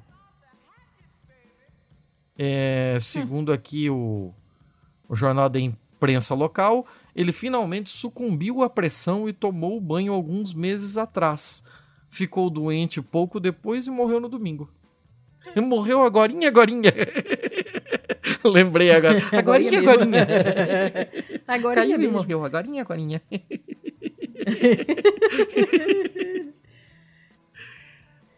Cara, tem muitas, muitos problemas aí. Muitos problemas aí. É, O que, que eu vou te dizer? Essa, essa. Acho que eu já contei essa história aqui. do- da higiene oral, né? Que eu fui quando eu fui tirar os pontos do meu. Último siso que eu tirei. Eu fui tirar os pontos e não foi com a minha dentista, foi com a colega dela. E aí, obviamente, puxei papo com ela, porque eu não conhecia, fiquei puxando papo, e ela falou que trabalhava num hospital e ela trabalhava fazendo higiene oral de pacientes da terapia intensiva. Uhum. E aí eu falei, cara, nunca tinha parado pra pensar em quem faz higiene oral de terapia intensiva. Até porque quem está em terapia intensiva, quem, tudo bem, os, os que estão conscientes comem comida, mas ou comida ou pastoso, enfim. Mas quem está em, em coma ou sei lá o que, vai fazer alimentação parenteral, não vai passar pela boca. Então o que, que você vai limpar ali, né? Na- Tipo, é óbvio que tem coisa pra limpar. Assim como você tem que escovar o dente quando você acorda, que você tá com aquela- aquele bafo de morte. Embora não tenha comido nada de madrugada. Mas, enfim, né? Não, a gente não pensa nisso. Uhum. Você imagina que a pessoa tá lá dormindo E que, portanto, escovar o dente vai ser a última das prioridades de quem tá de fora e não trabalha lá. E aí ela, conversando com ela, eu falei, nossa, que interessante. Ela falou assim, pois é, a gente tá fazendo um trabalho para mostrar que é, a higiene oral reduz em sei lá quantos por cento o tempo de internação. E, e a qualidade de vida, de vida do paciente depois, e infecções hospitalares, não sei o que. Eu fiquei olhando pra cara dela e falei, gente, você abriu um mundo pra mim naquele dia, porque eu nunca tinha parado pra pensar sobre isso. E depois eu fui ler algumas coisas a respeito e tal. E aí, claro, óbvio que faz todo sentido do mundo, né? E cada, cada um que já teve. Cada, cada pessoa que já teve, sei lá, um abscesso no dente. é, já provavelmente foi alertado pelo dentista do risco que isso comporta. Eu estudei com uma menina na, na faculdade em Valença que teve que fazer transplante de válvula do coração por causa de um problema no dente. Que deu endocardite bacteriana. Inclusive, se estuda, se estuda assim, endocardite bacteriana. Aí você vai lá e, e a causa mais comum é a infecção de dente mesmo, né? E ela era novinha, foi no primeiro ano de faculdade isso, ela devia ter 18, 19 anos, e tinha uma cicatriz enorme, porque teve que fazer cirurgia de peito aberto para poder trocar a válvula do coração que a bactéria comeu, praticamente, sabe? Então a gente, a gente não dá a devida importância à boca, mas tem que escovar o dente. Eu não entendo pessoas que ficam o dia inteiro na rua e não escovam o dente nenhuma vez. Eu tenho uma escova de dente residente na minha bolsa. Todas as vezes que eu tô na rua e eu como fora, eu, depois de um, certo momento, um certo tempo, eu vou ao banheiro, eu vou escovar o dente. Eu não consigo passar o dia inteiro com a boca suja de comida. Eu começo a ficar muito nervosa. Não dá, me irrita, sabe? Porque eu sei que vai dar merda. E sempre fui assim, não, não, não, é, não foi depois de conhecer a menina da, da endocardite. É, mas eu acho que as pessoas não dão a importância necessária. E, é, bom, no caso desse cara deu tudo certo, porque ele viveu um milhão de anos, mas, assim. ele deu muita sorte, porque Sim, sim. comendo carne podre e sem escovar o dente, era pra ter dado. E fumando igual um corno, era pra ter dado muito pior, né? Com certeza. Com certeza. né? Ainda por cima sem tomar banho, não sei como não apanhou de quem ficava do lado dele sentindo, sentindo fedor. Ninguém ficava do lado dele. Não, não tem não como. tem, não tem, sem condição. Não tem como. Mas é isso, dona Mas Letícia. Eu engraçado, fechei né? a minha notícia aqui, tá? Tá. Eu tô. Esse negócio de banho, né? Eu tava lendo. Acabei semana passada o livro sobre como viviam o pessoal da, na, na, na época do Tudor, na Inglaterra, né? Hum. E, e aí tem um capítulo inteiro sobre higiene. E a gente fica achando que, nossa, na Idade Média e tal, todo mundo pedia pra caramba e não sei o que, não sei o que. Mas aí essa, essa historiadora que escreveu o livro, ela fica um tempo vivendo como as pessoas daquele período para depois escrever os livros. Tem, tem todo um esquema disso na Inglaterra, de, ela, ela tem uma série de livros escritos sobre vários períodos históricos diferentes, né? Hum. E ela fala, cara, você fica achando que, que o pessoal ficar fedendo, que você tomar banho uma vez por mês, uma vez por semana, sei lá, você fica fedendo, mas se você usar a roupa assim assado, se você trocar a tua roupa de baixo todo dia, é, se você, sei lá, fizer isso, isso, aquilo, não sei o que, não sei o que, você não vai ficar fedendo. E ela disse que não ficou, eu não sei. Sinceramente, não acredito por motivo de inglesa. Mas, sei lá, né? Vai que. E uma coisa que ela fala é que uma crença desse período é que os poros da pele jamais podiam ficar abertos. Porque podiam entrar ali miasmas e coisas e você ficar doente através dos poros. Então você não podia ficar se lavando muito para não abrir os poros, entendeu? Hum. Então o pessoal não tomava Então o ne- banho. o negócio é se rebocar de sujeira. É, não era bem se rebocar de sujeira. Mas você também não ficava muito exposto à sujeira, porque tá sempre frio, tá sempre de manga comprida, todo coberto. Né? Então, assim, fuligem igual esse senhor aí, não, não ia ficar muito, né? Hum. Porque não tem nada exposto. E a roupa de baixo, aquela que fica em contato com a pele, era sempre de, de linho, uma coisa leve, assim e tal, não sei o que, que não, não, não deixava aquele, ficar aquele suor acumulado asqueroso. Enfim, ela, ela deu toda uma explicação técnica lá que, na teoria, faz muito sentido. Eu queria ver se eu ficasse ali, como é que ia ficar meu sovaco depois de um tempo sem tomar banho. Eu acho que não ia dar muito certo. Mas, sim, você não morria porque você não tomava banho, né? Você morria porque você pisava no prego, porque você comia carne podre, ou porque, né? você morria de outras coisas, caiu alguma coisa na tua cabeça, é, sei lá, com uma espinha de peixe presa na garganta, nasceu com uma malformação, né? Você morria de outras coisas, não de sujeira. Claro que nesse caso desse cara é um, é um caso muito extremo, tanto no comportamento dele como na sorte que ele deu de não ter morrido antes, né? Uhum. né? Mas enfim, acabei minhas digressões. Quero dormir, que já é uma da manhã. Sem problema, sem problema, dona Letícia. Fechamos por hoje. É isso? Mais alguma Fechamos coisa a acrescentar? por hoje. Redes Não, sociais, deixa vamos- eu falar aqui. Sim, é... Twitter. Twitter é arroba pistolandopod e Instagram também arroba pistolandopod. Você pode entrar em contato conosco também pelo nosso site pistolando.com, lembrando sempre que não tem BR. Lá você vai achar todos os links também e tal, mas tá tudo aí na descrição também, se você nos ouve em algum player qualquer que seja. Além disso, se você quiser ter um contato conosco mais intimista, você pode você pode mandar um e-mail também no contato pistolando.com. Letícia, o Pistolando já abriu o cu? Não, eu acho que nem vai, né? Porque eu acho que já morreu. Eita porra. A gente chegou atrasado nesse bonde. Então tá. Ah, não é questão atrasado. Aqui não sei se vai, vai durar muito, não. Meu tá Não, lá, a gente chegou atrasado abri no bonde do meme. mais. Eu quero que o cu se foda. Enfim. Não deu nem tempo de falar de abrir o cu, porque a gente. O, o, o, o cu bombou quando a gente tava sem episódio. Que triste. É. né? Pra você ver. E. que mais? Parcerias. Vesteesquerda.com.br, cupom de desconto pistola 10, para ter 10% de desconto. É, boitempoeditorial.com.br barra pistolando e é, bit.ly barra pistolando se forem comprar alguma coisa na Amazon. Não comprem, mas se precisarem, está lá. Ah, e financiamento coletivo, catarse.me barra pistolando, patreon.com barra pistolando para quem está fora do Brasil, inclusive agradecemos muito. O que mais? Estamos no PicPay como Pistolando e o nosso Pix, para quem tiver vontade, é contato arroba pistolando.com. E eu acho e que é quem ajuda, quem contribui, ganha a passagem é, só de ida pra, pra Pistolândia, né? Pague para entrar e reze para ela É, sair. Pro, pro É. nosso, pro nosso grupinho dos apoiadores ali, que é um multiverso fechado em si mesmo.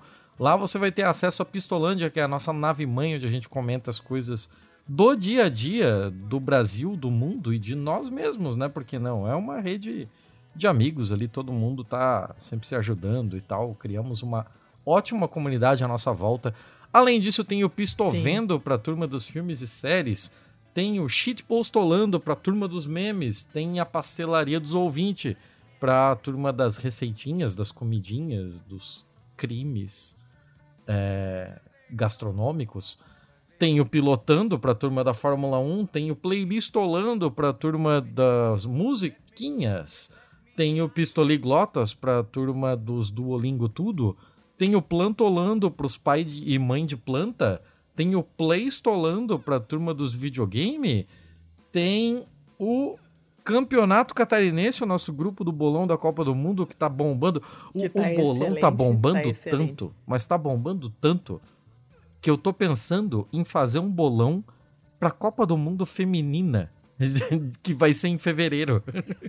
Acho que é janeiro ou faça, faça fevereiro. porque não deixa o grupo morrer. Tá, tá maravilhoso É, eu não estou acompanhando os jogos direito, não estou no bolão e estou amando estar no grupo. Está muito divertido. Quem não tá lá tá perdendo. E já né? foi prometido um grupo pro carnaval. Sim, então, que ainda não tem é, nome, a né? gente vai ter que avaliar esse negócio aí. Deem ideias de nomes pro grupo do carnaval. É, eu dei a sugestão de apitolando. É, vamos ver, vamos ver. Tem, tem, Vamos ver, tem vamos coisa, Tem, tem água ainda. Temos tempo, né? Vamos Tem, decidir isso tem, tem no começo do ano que vem, vai. Mas É. vai ter coisa aí, sempre vai ter novidade lá. Vai. Vai ter coisa. Eu queria só mandar um abraço rapidinho pro Marcos Virgílio, lá do Twitter, que fala. é, conversa comigo bastante. E hum, hoje eu tava falando do, da chuva, que eu fui sair correndo pra tirar a roupa do varal. Porque começou a chover do nada, estava sol, e aí começou a chover do nada e chover pesado. Eu saí correndo igual uma louca. Quando eu cheguei no varal, tirei a roupa correndo, a roupa tava toda encharcada de novo, sendo que estava quase seca antes porque estava sol. molhei meu braço todo quando botei a mão pra fora pra tirar a roupa. Fechei a janela, a chuva parou. e aí eu comentei isso no Twitter e ele falou assim: essa é a chuva, eu chamo de, de pega-trouxa. Eu falei, ah, definiu perfeitamente. Eu hoje fui pega por uma chuva pega-trouxa. É, enfim, volta e meia ele faz, ele comenta alguma coisa nossa lá e tal, ele é gente boa. E então um abraço pro Marcos Virgílio e é isso aí. Se é pra dar um abraço pro ouvinte que fala com a gente no Twitter, eu também vou aproveitar, vou dar um abraço aqui pro Léo Zaque, que já mandou uns linkzinhos aqui também, já tem, já tem umas coisinhas compartilhadas aqui, quem sabe um dia, quem sabe um dia. E também pro Hugo Han, o falso Twin Peaks do Pix. que mandou umas paradas aqui pra mim na DM e pra Natália, a Lia Emissano, que mandou também coisinhas pra entrar no BMF. E eu tô vendo aqui que tem tá. coisa que eu não vi em solicitações mensais. Eita porra. Ah lá, ó. Ih, ó, cheio de mensagem acumulada. Ah, eu sou. Cheio de correio elegante. Escuta, vamos- você deixa eu dormir? Posso? Deixo? Ué, Tá. uai. Então, a gente, a gente hoje, na verdade, esse episódio era pra ter saído hoje, porque era pra gente ter terminado de gravar ele Hum. ontem. Não rolou por causa da minha internet Sim. que caiu. Aí hoje a gente tinha uma gravação do próximo episódio ímpar, com o convidado. Uhum. Só que a convidada teve um problema e não pôde participar. Então a gente adiou, não sabemos pra quando. Então, como sempre. Não dá pra dizer, falar até né, semana o que Nós vem. Posso falar uma última Não coisa antes que de dar tchau? Pode. Eu tô impressionado que as pessoas ouviram o episódio anterior, lá da Geraldona, e ninguém comentou de todo o esforço que eu fiz pra em nenhum momento do episódio falar botos. e todo mundo sabe que é um boto, dois botos. eu fiz um esforço hercúleo, vocês não têm noção. Eu tava me segurando, cara. E ninguém reconheceu o meu esforço. Poxa, chateado. Agora Chateado. eu vou falar também. Mas, Bots, enfim. bots, bots, bots. É... Nada. Um beijo pros bots e pra Geraldona. O episódio ficou muito legal, a gente nem comentou, né? O episódio ficou legal, todo mundo adorou. Eu acho que comentamos ontem, mas tudo bem. Ah, é verdade. É verdade, até esqueci. Tá tudo bem, tá tudo bem. Os bots te perdoam. Foi ótimo, foi muito legal. Aprendi muito com os bots. Isso aí, bots. E, e chega. chega! Tchau! Chega, chega, chega. Vovó Mimi. Até o próximo episódio. Beijo.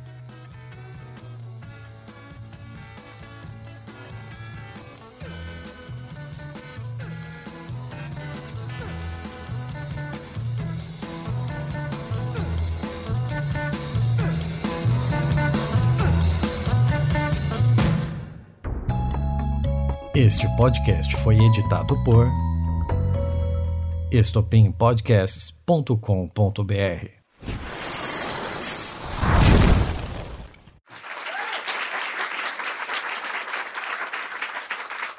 And I introduce myself. So Stromae, I'm from Belgium. Uh, thank you for having us.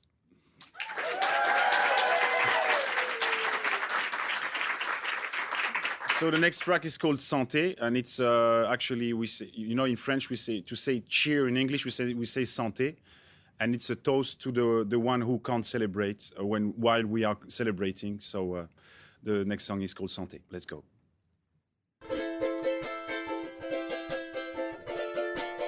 À ceux qui n'en ont pas. Do you want to dance?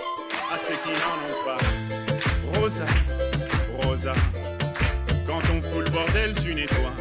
Et toi, Albert. Quand on trinque, tu ramasses les verres. Céline, Bataire. Toi, tu te prends des vestes au vestiaire. Arlette, arrête. Toi, la fête, tu la passes aux toilettes. Et si on célébrait ceux qui ne célèbrent pas? Pour une fois, j'aimerais lever mon verre à ceux qui n'en ont pas. À ceux qui n'en ont pas.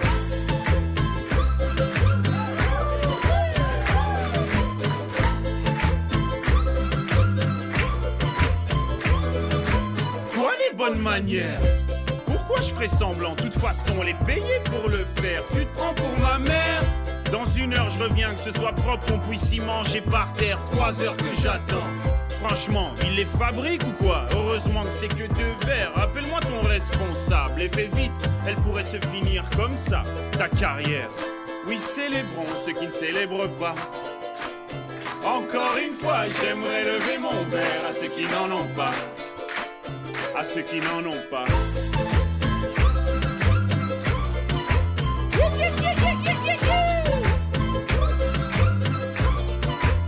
À ceux qui n'en ont pas. Can you do this move with me?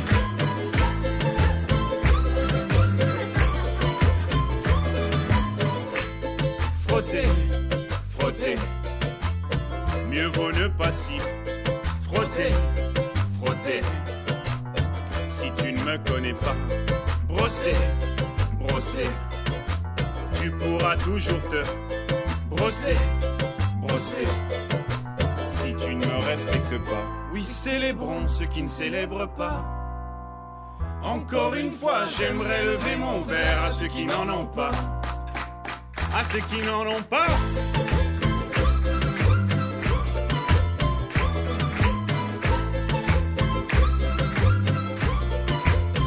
Ceux qui n'en ont pas.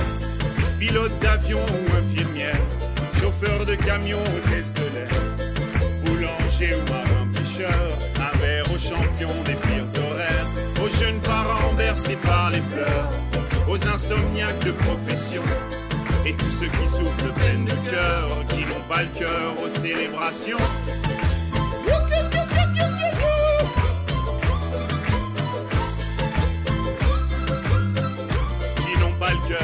célébration.